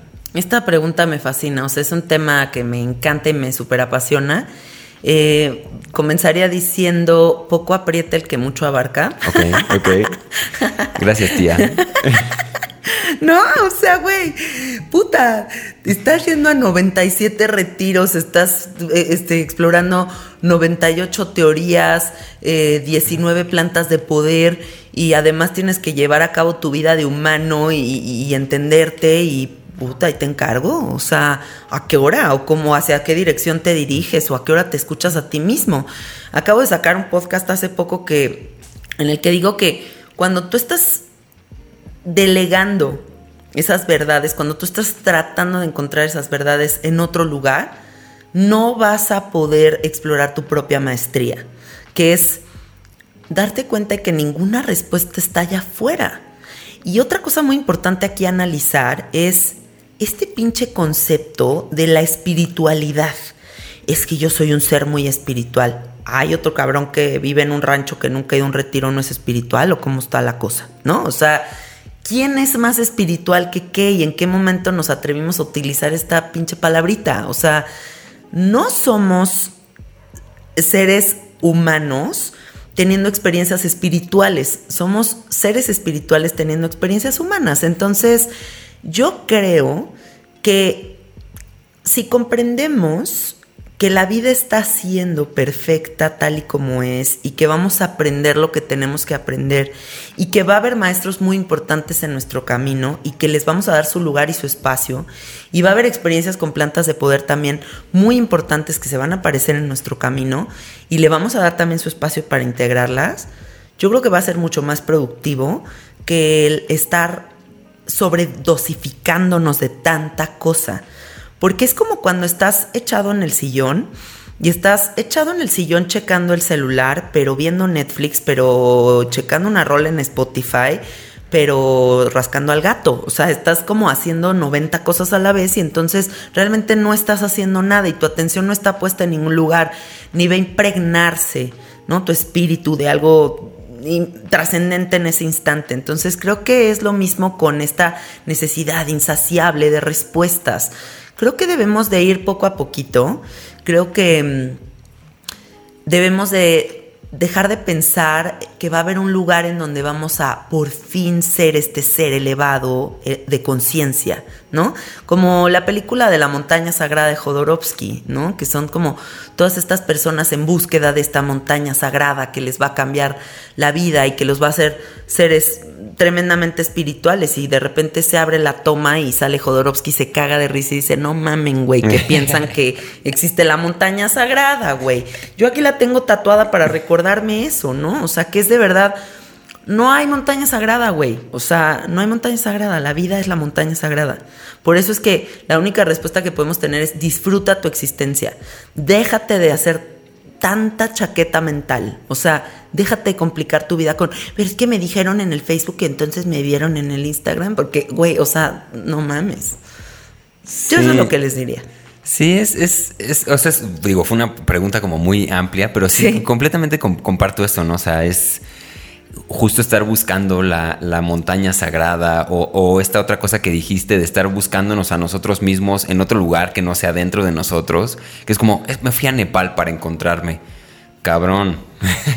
Te hubieras ido aquí a la... a donde sea, ¿no? aquí a la milpalta y ahí te das unos tacos y igual te encuentras. O sea, no, es, es como que tenemos una idea muy idealizada de lo que es justamente esta otra palabra, lo espiritual, ¿no? Sí. Y, dentro de esta palabra, digo, aunque yo defino este podcast como un, como un podcast en el que hablamos de espiritualidad, porque es una palabra muy amplia que, que, aborda muchos temas, ¿no?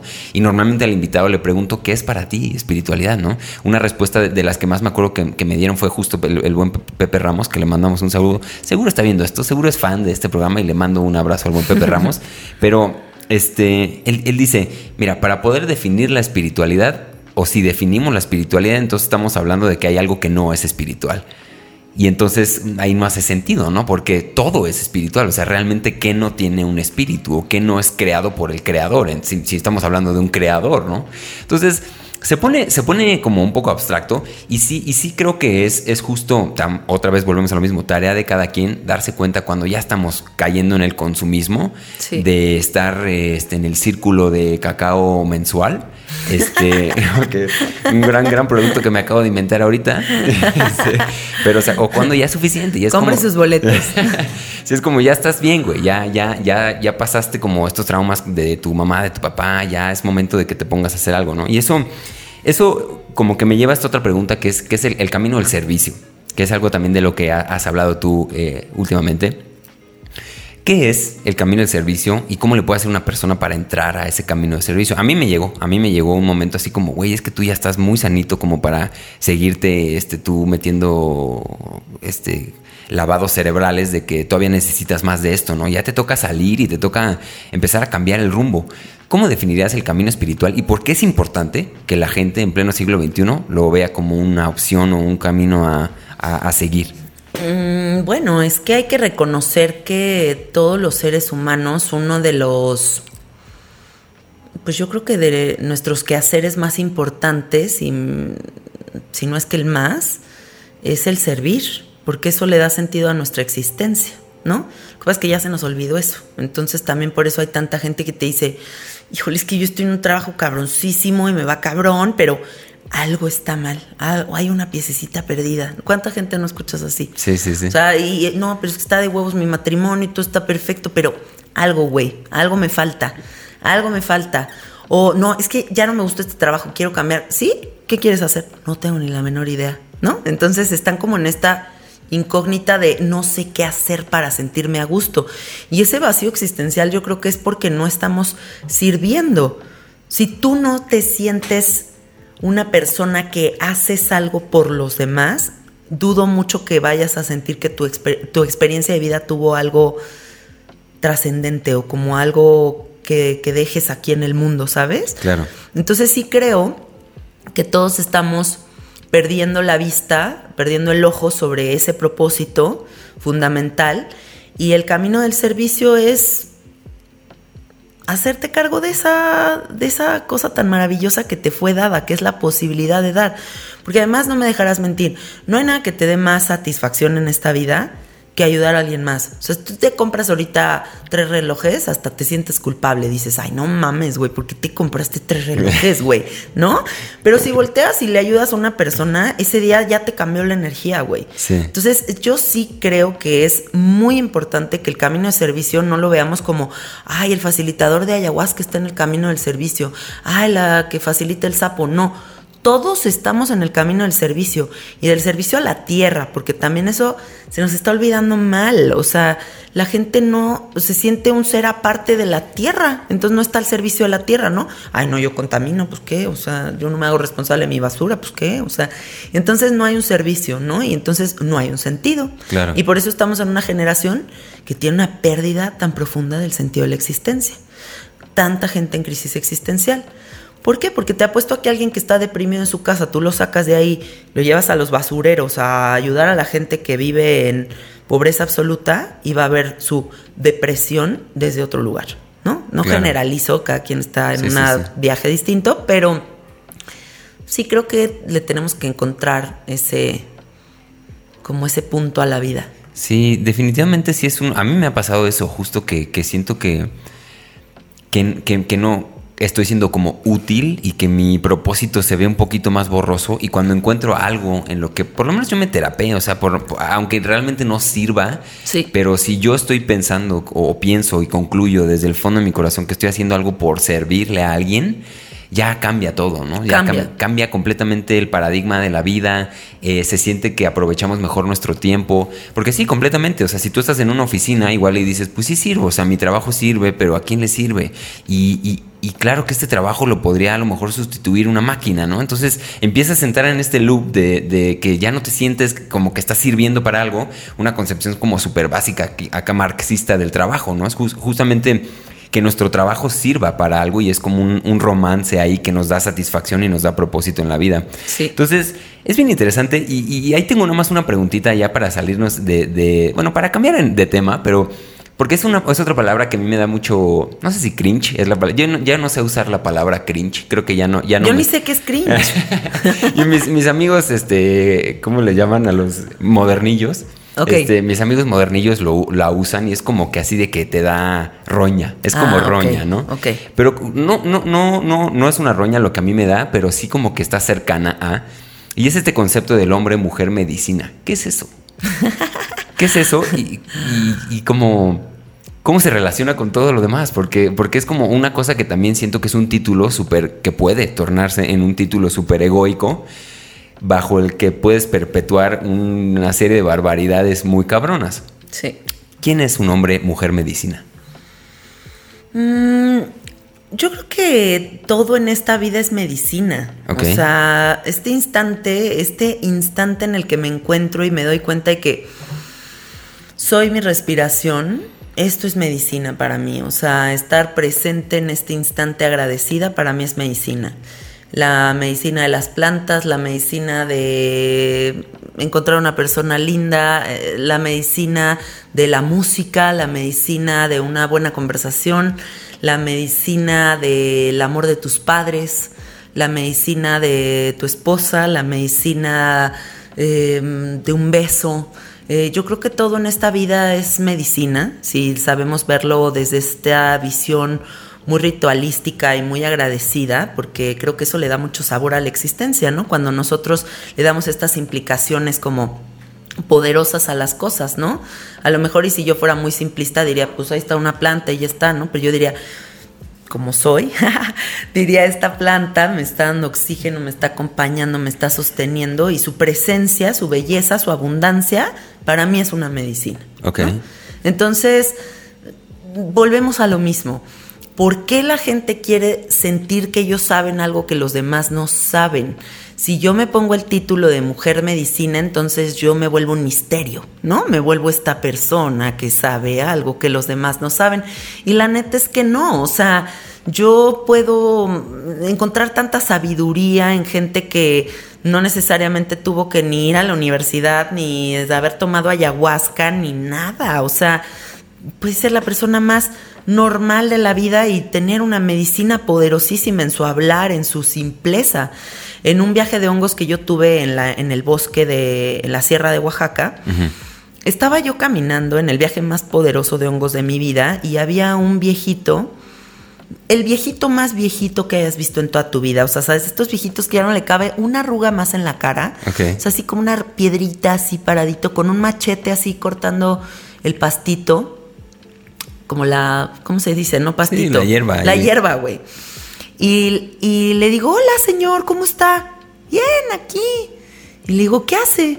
Aquí cortando las plantitas. Y le digo, ay, qué bonito. ¿Y eso hace? Sí, esto hago.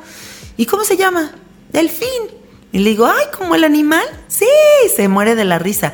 Y ese momento para mí, te lo juro, a la fecha lo recuerdo, ¿sabes? Fue tan, fue una medicina tan poderosa la naturaleza y sencillez de este hombre, o sea, como estar en el montecito cortando y pasa una chava en hongos y tú simplemente volteas y, ajá, sí, como el delfín, y te ríes y, y ahí estás, ¿no? O sea, Claro. qué belleza, qué belleza esa simpleza. Entonces yo creo que la medicina no hay que dársela a los hombres medicina y las mujeres medicina, porque a mí también me da, ¿cuál es la palabrita? Cringe. Cringe. me da cringe este, esos titulitos, este, y también la gente que, a mí no me gusta la gente que se hace llamar chamán. Claro. Porque además investigan, por favor, en el Google lo que es chamán, ni siquiera viene de, de lo que ustedes creen que es un chamán. Entonces, no, lo más bonito es que podamos darle la oportunidad a todos y nos podamos dar la oportunidad a todos de decir no sé nada. O sea, de decir todos pueden enseñarme algo. Y si yo me abro a que todos me enseñen, voy a vivir mi vida en dicha.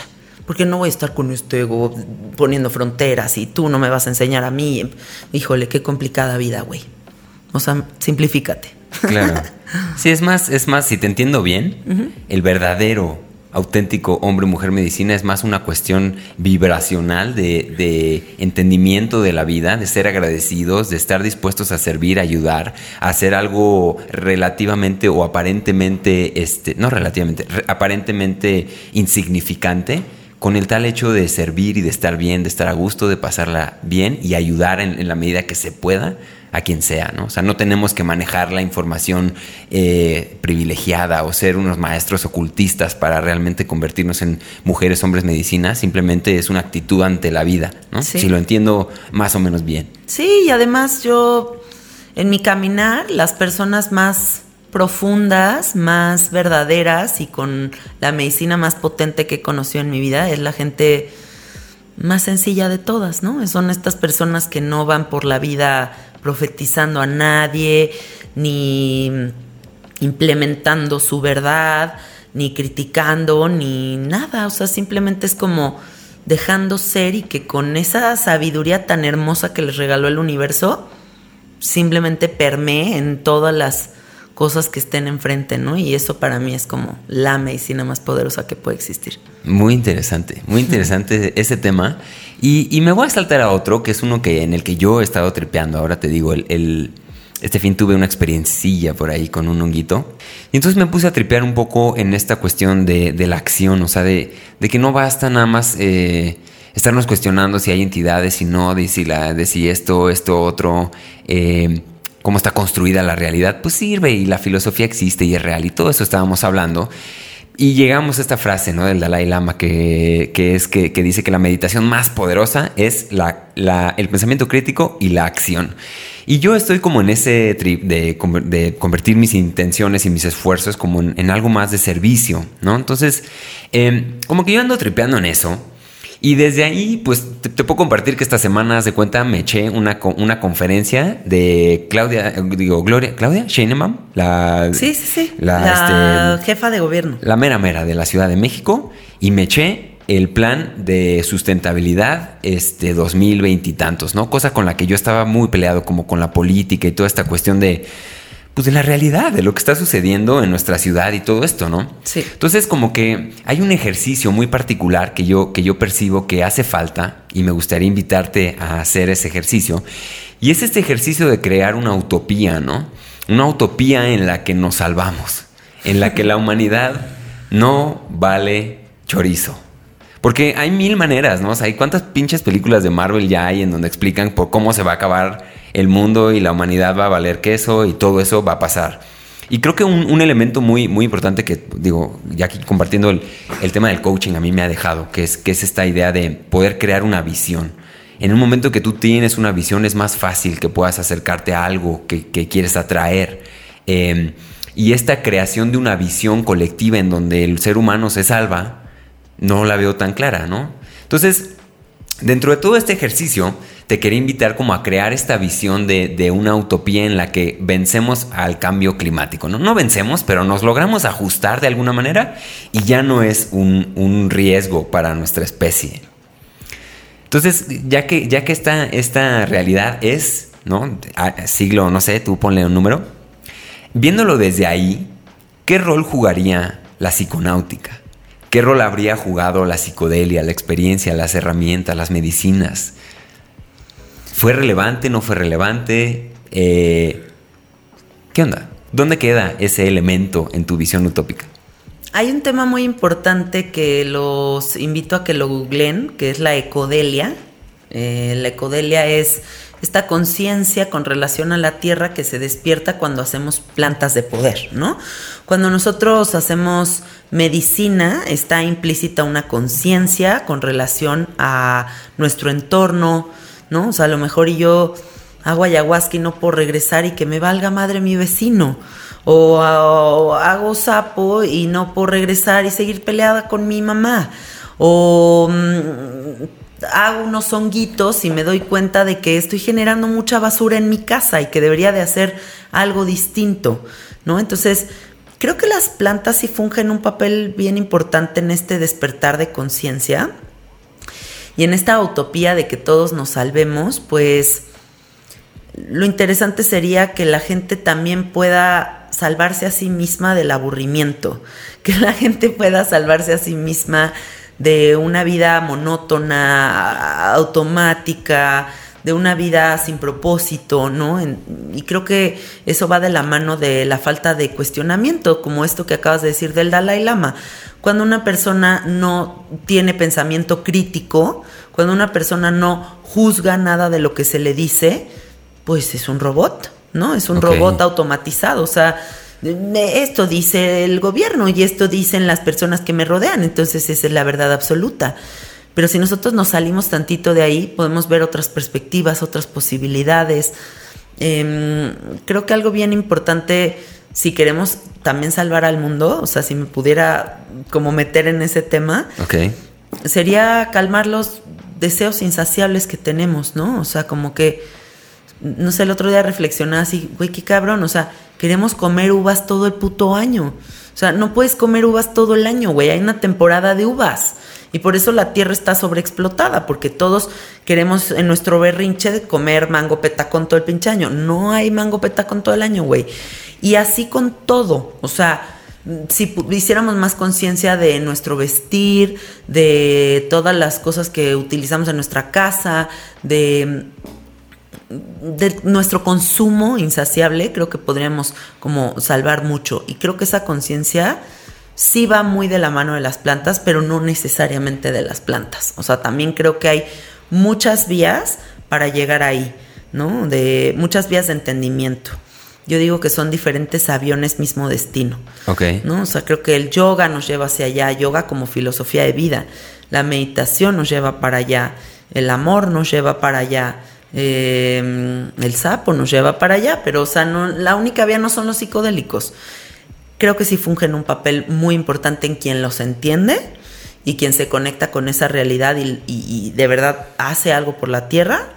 Eh, y, quienes de plano, pues no, no, no va a pasar absolutamente nada, ¿no? Entonces, eh, pues bueno, tampoco tengo yo esta visión fatalista como la que tú tienes, ¿eh? Ok, ok.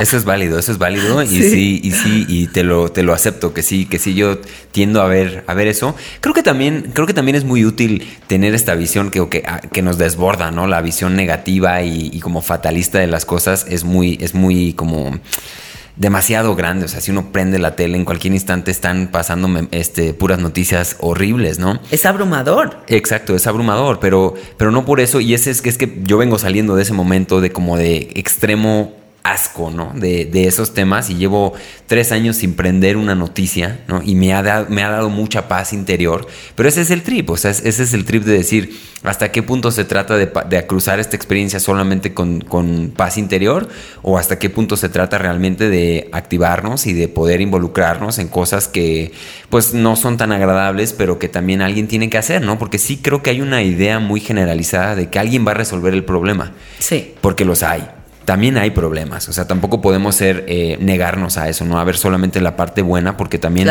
como no me acuerdo quién fue, pero dice mucha, mucha oscuridad y mucha luz no dejan ver, ninguna de las dos deja ver. Entonces, también hay que ser realistas y hay que hablar también de lo feo, de la oscuridad de la humanidad, porque si no, no, si no, pues no sé dónde vamos a acabar. y, y también es real que el mundo está cambiando el clima, no sé qué tanto eso es parte de, responsabilidad de los humanos, pero yo, sé, yo creo que sí hay mucha, mucha responsabilidad, ¿no? Y, y sociedades completas como la americana, por ejemplo, que tú les dirías, no, ¿sabes que el calentamiento global no existe? No, pues olvídate, ¿no? Se acaba el mundo en, en un segundo. Entonces, es un poco este es el trip, ¿no? Eh, me encanta que sí lo veas como, como un, como un este, elemento importante para poder superar estos retos que tenemos como humanidad.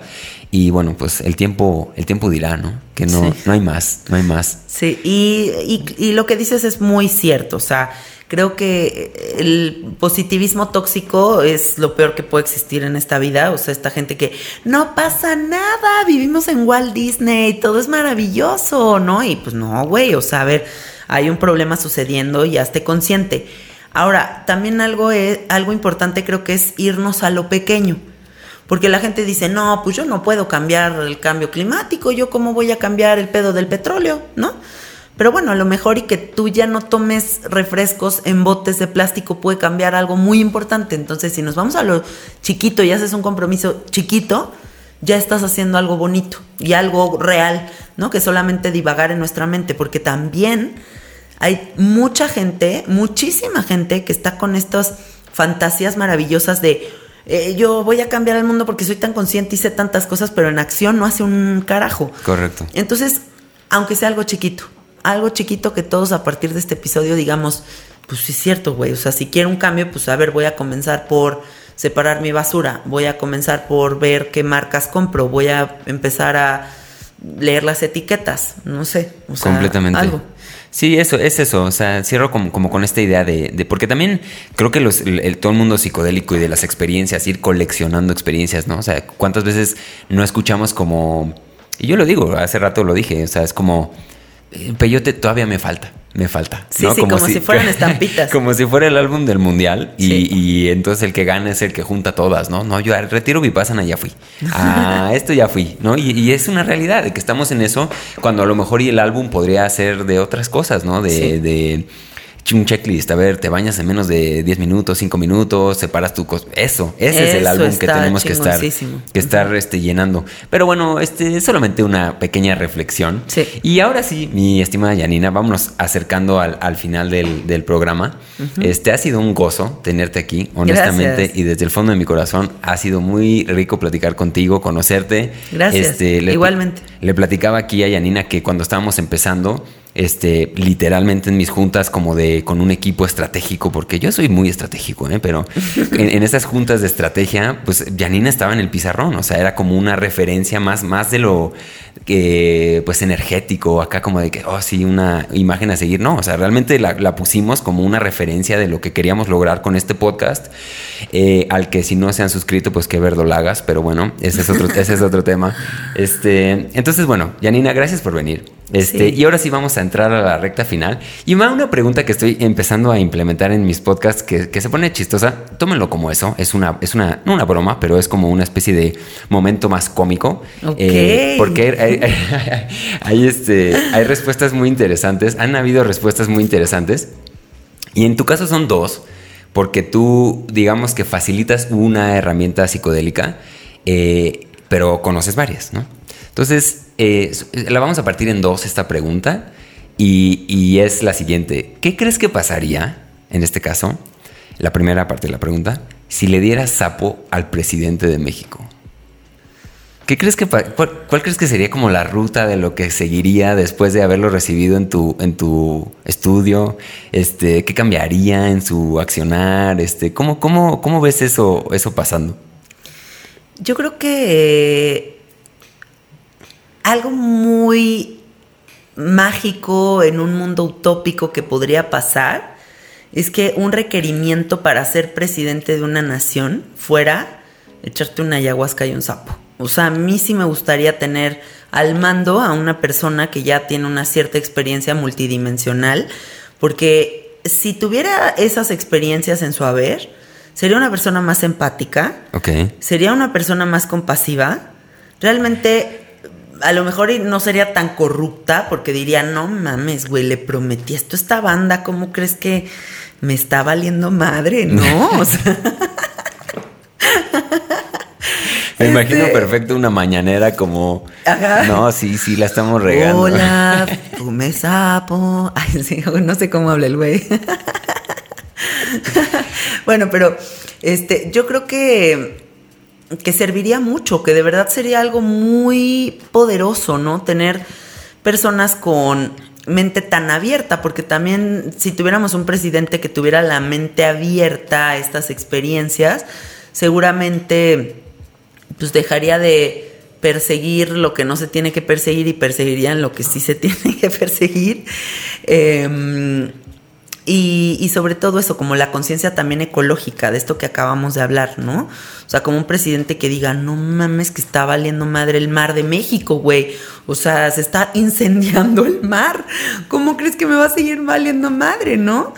Y, em, seguramente, y porque he atendido a muchos políticos. Ok sería un exorcismo, o sea, sería de estas, no exorcismo literalmente, o sea, simplemente te digo de estas sesiones que dices, madre de Dios lo que se está abriendo porque gritan y patalean y vomitan y, pues sí, porque es una catarsis cabrón, o sea, tú imagínate el nivel de presión en el que vive un político, o sea, un político que tiene que cumplir, pero tiene que darle a este, pero tiene que, o sea, pero está, le están echando el ojo por acá y, o sea, se pone dura la cosa pero son experiencias muy poderosas porque al final, pues son personas que tienen en su mano la posibilidad de cambiar el destino de una nación. Entonces, qué mejor que esas personas que son eh, claves sean los que sean despertados. Ok. Increíble, increíble visualización la que tuve. Empezando por el exorcismo. Sí. O sea, sí me imagino perfecto como pataleando así, no queriendo soltar el control de absolutamente nada. Como, no, no. Y, por ahí el, el buen Pierre Giuseppe, que vino hace un par de semanas, habló de que Quizá, y, sería como hasta riesgoso, porque incluso podría inflar el, como síndrome mesiánico, ¿no? O sea, como que ya saliendo, ya integrando, ya, porque obviamente no lo dejarías a la deriva, ¿no? O sea, le darías su integración y ya en la integración quizá este como ego espiritual, este mesianismo, pues por ahí no sale el tiro por la culata, solamente un postulado este, teórico de lo que sucedería. Y ahora la segunda parte de la pregunta que es esa, eh, que, es como, bueno, ya no, ya no vamos a ir al presidente, pero vamos como a la, clase política, ¿sabes? A la gente que toma estas decisiones, este camisa amarilla, corbatita café. Amarilla. o sea, igual como burócrata, pero, pero un poco más de tiro. Ya la camisa amarilla es cabrón. Exacto, o sea, pero ya, ya como un, un, este, un perfil de estos, ¿no? Un perfil burocrático, legislador. Imagínatelo. ¿Cuál crees que sería como la experiencia psicodélica correcta? Correcta. O sea, ¿cuál, cuál le recetarías tú si fueras como el doctor psiconauta de, de esta clase política? ¿Qué droga le darías? Yo le daría una combinación de sapo con psicoterapia. Ok. O sea, porque creo que lo que acabas de decir, o sea, podría ser esta cosa que se va el tiro por la culata y en vez de que mejoren y que sean grandes políticos, se vuelvan, sábelo todos, ¿no? Entonces creo que sería importante abrir ese espacio de, de entendimiento, pero con un proceso de integración en donde se dan cuenta de sus propios pedos. Porque también, piénsalo, ¿quién decide ser presidente? O sea, a mí ahorita me pones a pensar ser presidente igual no qué hueva. O sea, ni de pedo, güey. A mí lo, que menos se me antoja en este mundo es ser presidenta. O sea, qué hueva estar en la política, todo el mundo criticándote, viendo cómo se te traba la lengua y no dijiste la palabra como la tenías que decir y millones de temas a la vez y las expectativas de la gente y o sea no no no a mí me abrumaría mal o sea de verdad para mí sería algo muy fuerte entonces ya creo que el perfil político como tal es un perfil bastante eh, psicótico o sea como un perfil de alguien que o sea perseguir el poder piénsalo así como la frase como tal estoy quiero ser el güey que está en el poder, ¿no? Es algo bien chiflado, güey. Entonces, qué fuerte, o sea, qué fuerte que no, que abrieran esas puertas de entendimiento sin una integración correcta, si estamos hablando de un perfil, pues, de banda que está persiguiendo el poder. O banda que también la ves de que yo era Pedrito, el que jugaba fútbol ahí en la costa de Guerrero y de repente pues me pusieron del gobernador y de repente ahora ya soy el presidente. Y madre de Dios, o sea, a lo mejor y Pedrito no tiene ni la menor idea de qué es el poder y el poder te trastorna el cerebro, güey. O sea, que todos, o sea, imagínate que a donde llegues, todos, todos te, te mamen, o sea, todos te digan, señor presidente, señor presidente, señor presidente, pues te psicotizas, güey. O sea, si te, te, te, trepas en un viaje que quién sabe en donde termina. Claro. Es que eso, o sea, los egos, yo creo que lo más cabrón de este tema que me estás preguntando son los egos, o sea, los egos hacia dónde se van cuando no toman la vía correcta. Y puede ser con una planta o con cualquier situación de la vida, ¿no? O sea, simplemente es que analicemos pues, e, e, esa línea tan peligrosa que existe con los egos de la gente que persigue el poder. Claro. Sí, sería muy interesante. Creo que el elemento, el factor psicoterapia haría que todo hiciera sentido. Porque si no es nada más como, a ver, ahí te va, que eres uno con el universo, ¿no? Y, y, que con eso podríamos crear más daño de lo que a lo mejor podríamos ayudarlos. Pero muy interesante también, o sea, ahí me, me hace reflexionar un poquito acerca de cómo también de alguna manera la sociedad tiene la culpa en exigir personas perfectas, ¿no? Híjole, cómo, cómo también somos, somos este. Y este fenómeno de lo que hablas, ¿no? El presidente. Imagínate ser presidente. O sea, tú eres un huevo en pedo. y hiciste 30 sapos y ya te sabes perfecto la, la realidad, ¿no? De alguna manera. Sí. Y todo el mundo te dice, oh, señor presidente, señor presidente, lo que usted diga, sí, lo que usted diga.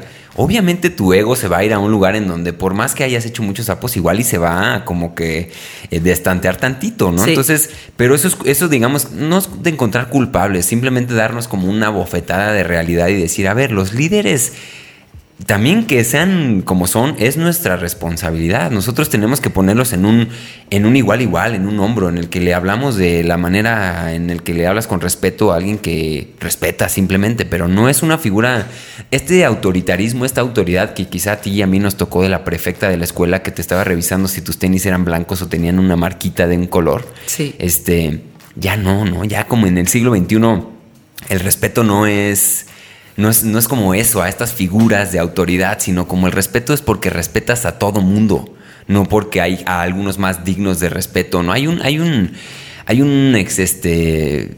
Y te voy a aquí compartir una, cosa que vi el otro día, porque vi que fuiste con el, con el presidente de las Chivas, ¿no?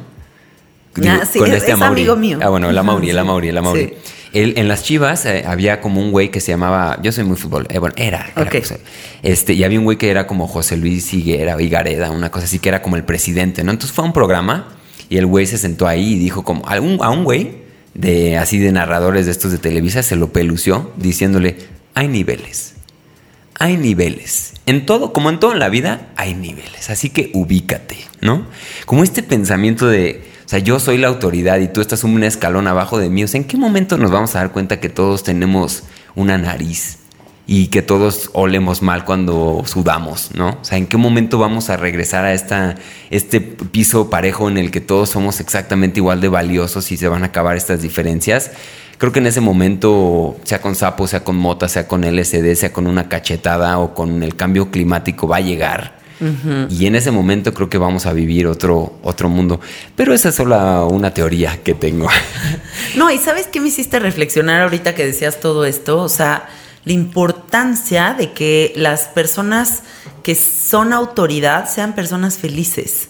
Porque cuando está al mando una persona frustrada, es de la chingada. O sea, recuerda tu primaria, tu secundaria, siempre había un maestro o una maestra frustrada, ojete, que como que te quiere chingar porque él es infeliz, que dices, wow, o sea, te urge eh, fumarte un gallito, echarte un palito poca madre, o sea, darte la vuelta al parque, ver unas montañitas, o sea, como que banda que neta está muy emputada con la vida y que esas son las personas que están al mando, güey. Entonces, cuando hay tanta gente tan frustrada y tan infeliz siendo la autoridad, se ve reflejado en una sociedad. Completamente. ¿no? Y aquí en México tenemos un problema muy grande y a lo mejor y me linchan por esto que voy a decir. Em, pero yo creo que no respetamos absolutamente nada, ¿no? O sea, al presidente lo pendejeamos sin parar. O sea, es la cosa favorita de los mexicanos.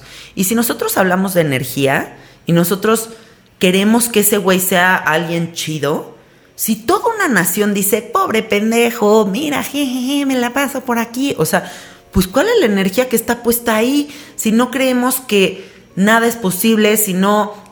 O sea, tampoco estoy diciendo que vivamos en la fantasía, ¿eh? No me vayan a malinterpretar. O sea, las cosas son lo que son. Pero estoy haciendo un análisis de esto. O sea, qué jodido es que todo lo pendejemos. Porque eh, parte del humor del mexicano es pensar que todos son unos pendejos. Todo nos... Ay, este güey es un pendejo, porque respetó el semáforo, es un pendejo, ¿no? Claro. Ay, no se robó eso. Ay, qué pendejo. O sea, tenemos una cultura de pendejear muy dura que a nivel energético tiene unas implicaciones tremendas, ¿no? Entonces, Claro. Fijarnos en que quienes gobiernen o quienes sean autoridades en sus empresas sean personas felices, eh, yo creo que sí es bien importante porque la gente feliz fluye. La gente feliz no se toma personal las cosas. La gente feliz no está viendo a quién se chinga. Y respetar un poquito más. O sea, cada quien tendrá su opinión sobre el presidente, me parece maravilloso.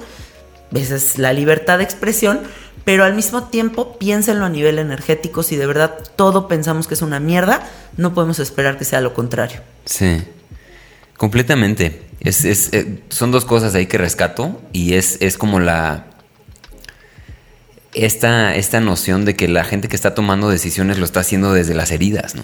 Claro. O sea, desde la herida estás manejando un país y Ajá. ahí está el reflejo. O sea, ustedes ven, ven quiénes están ahí arriba y creo que no hay muchas personas que se vea así como a leguas que están trabajaditas en el tema emocional, el tema. Y no porque yo lo esté, yo soy un hijo de puta y, o sea, no, yo no, no me quiero meter a ese juego, ¿no? De decir yo sí estoy, o sea, tengo mis problemas. Todos, Todos tenemos, nuestros problemas, pero, pero a fin de cuentas es, pues no estoy dirigiendo un país, ¿no? O sea, el que acceda a esos, a esos lugares, pues por lo menos a que haya resuelto sus heridas de alguna manera, ¿no? O sea, que no tenga un delirio de persecución constante. Pero bueno, Sí, no, o sea, imagínate un güey así que, ay, no, mi mamá me abandonó, una huella de abandono dura de la mamá, ¿no? Y es el güey a cargo de la legalización de todo el pedo feminista. O sea, no sé, estoy inventando cosas, pero güey, pues no, o sea, Claro. de verdad, más allá de darle psicodélicos a los políticos, creo que lo que tenemos que hacer es obligarlos a ir a terapia. O Eso. sea, definitivamente. Sí. Que los internen. Ah.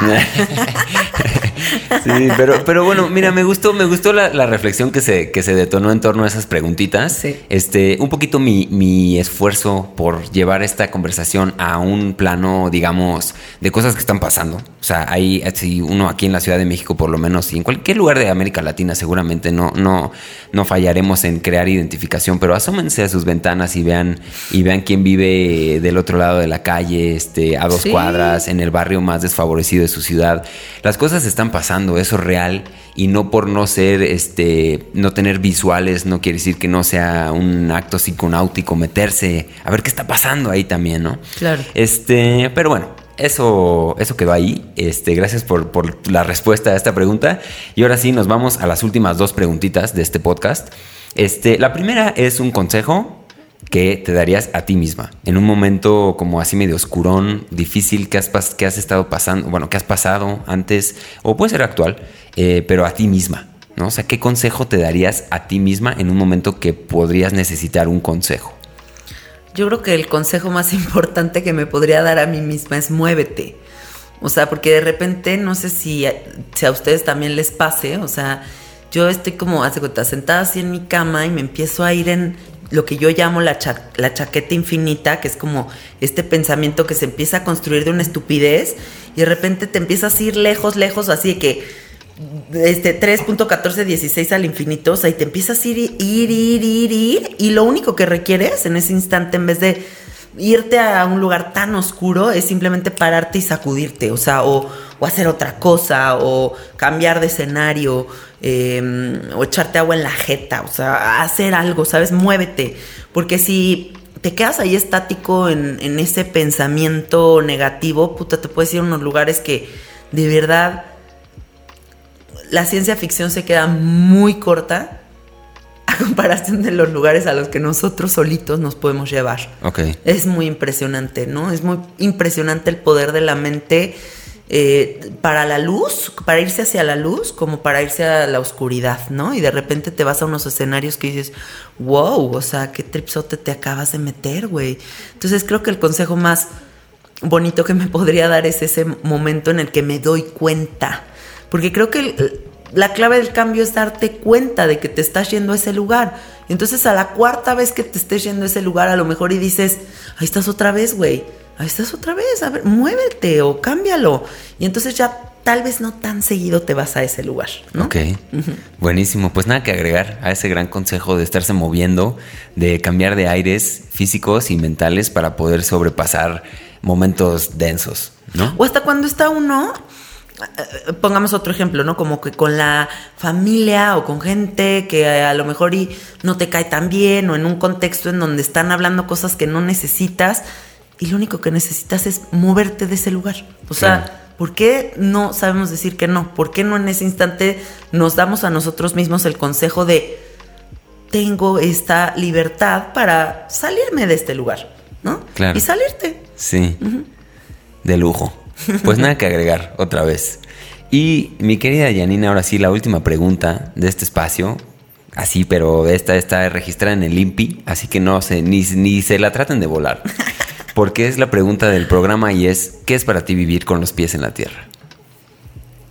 Mm, ¿Qué es para mí vivir con los pies en la tierra? Mm, ser consciente, ser consciente, ¿no? En esta conversación que tuvimos sobre el mal uso de la palabra espiritualidad, creo que la palabra correcta es el camino del autoconocimiento y vivir con los pies en la tierra es justo saber que ese camino de autoconocimiento surge en el momento en el que naces y no se va a acabar hasta el día que te mueras. Y ese es tu trabajo.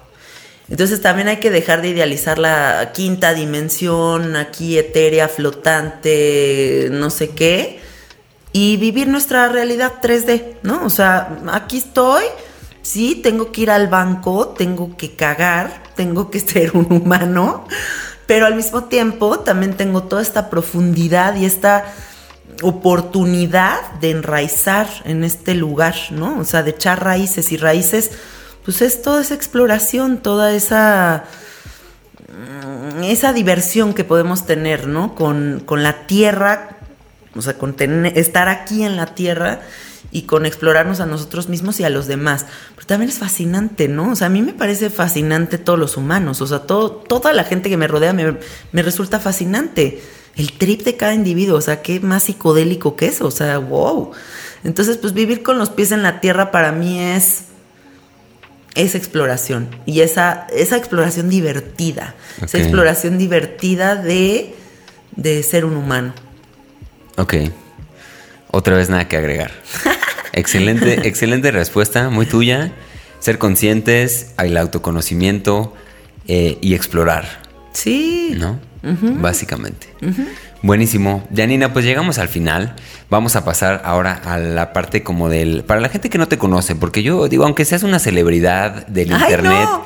psicodélico hoy por hoy, y la gente que ve este programa seguramente ya está suscrita a tus canales y te sigue, pero para por ahí si hay algún perdidillo que llegó hasta esta parte y además no te conocía y te, y te quiere descubrir un poco más, ¿en dónde pueden encontrarte? Ok. es que me dio risa lo de celebridad. Oye, te dije que me iba a poner smoking, pero era, fue real, ¿eh? fue real, fue real. Ay, bueno, me pueden encontrar en el Instagram Ok. como Cassette Art. El Instagram de mi estudio se llama Soy Gratitud Estudio. El podcast está en todas las plataformas, se llama Sabiduría Psicodélica. Y esas, esas son las vías. Ok, buenísimo. Oye, nada más una última pregunta y esta ya es como de índole personal Sí, con, sí. con el tema de, Soy Gratitud Estudio. Por ahí andan, andas fomentando el tema de la microdosis, este, compartiendo eh, medicina. Cuéntanos nada más un poquito de eso. ¿Cuál es el, cuál es como el verdadero impacto o la fuerza que tiene esta cosa que a mí me parece, o sea, para los amigos psiconautas por allá afuera hay una variable básica que es la de la dosis, ¿no? No es lo mismo tomarte un, un Tylenol de esa medicina a tomarte 500 mil. Entonces, ¿qué pasa con las microdosis? ¿Cuál es la, la- el poder? ¿Por qué estamos viendo tanto ahorita? Este, ¿Cuál es realmente la fuerza que tienen estas microdosis que, que por ahí mueven en, tu, en, en el estudio?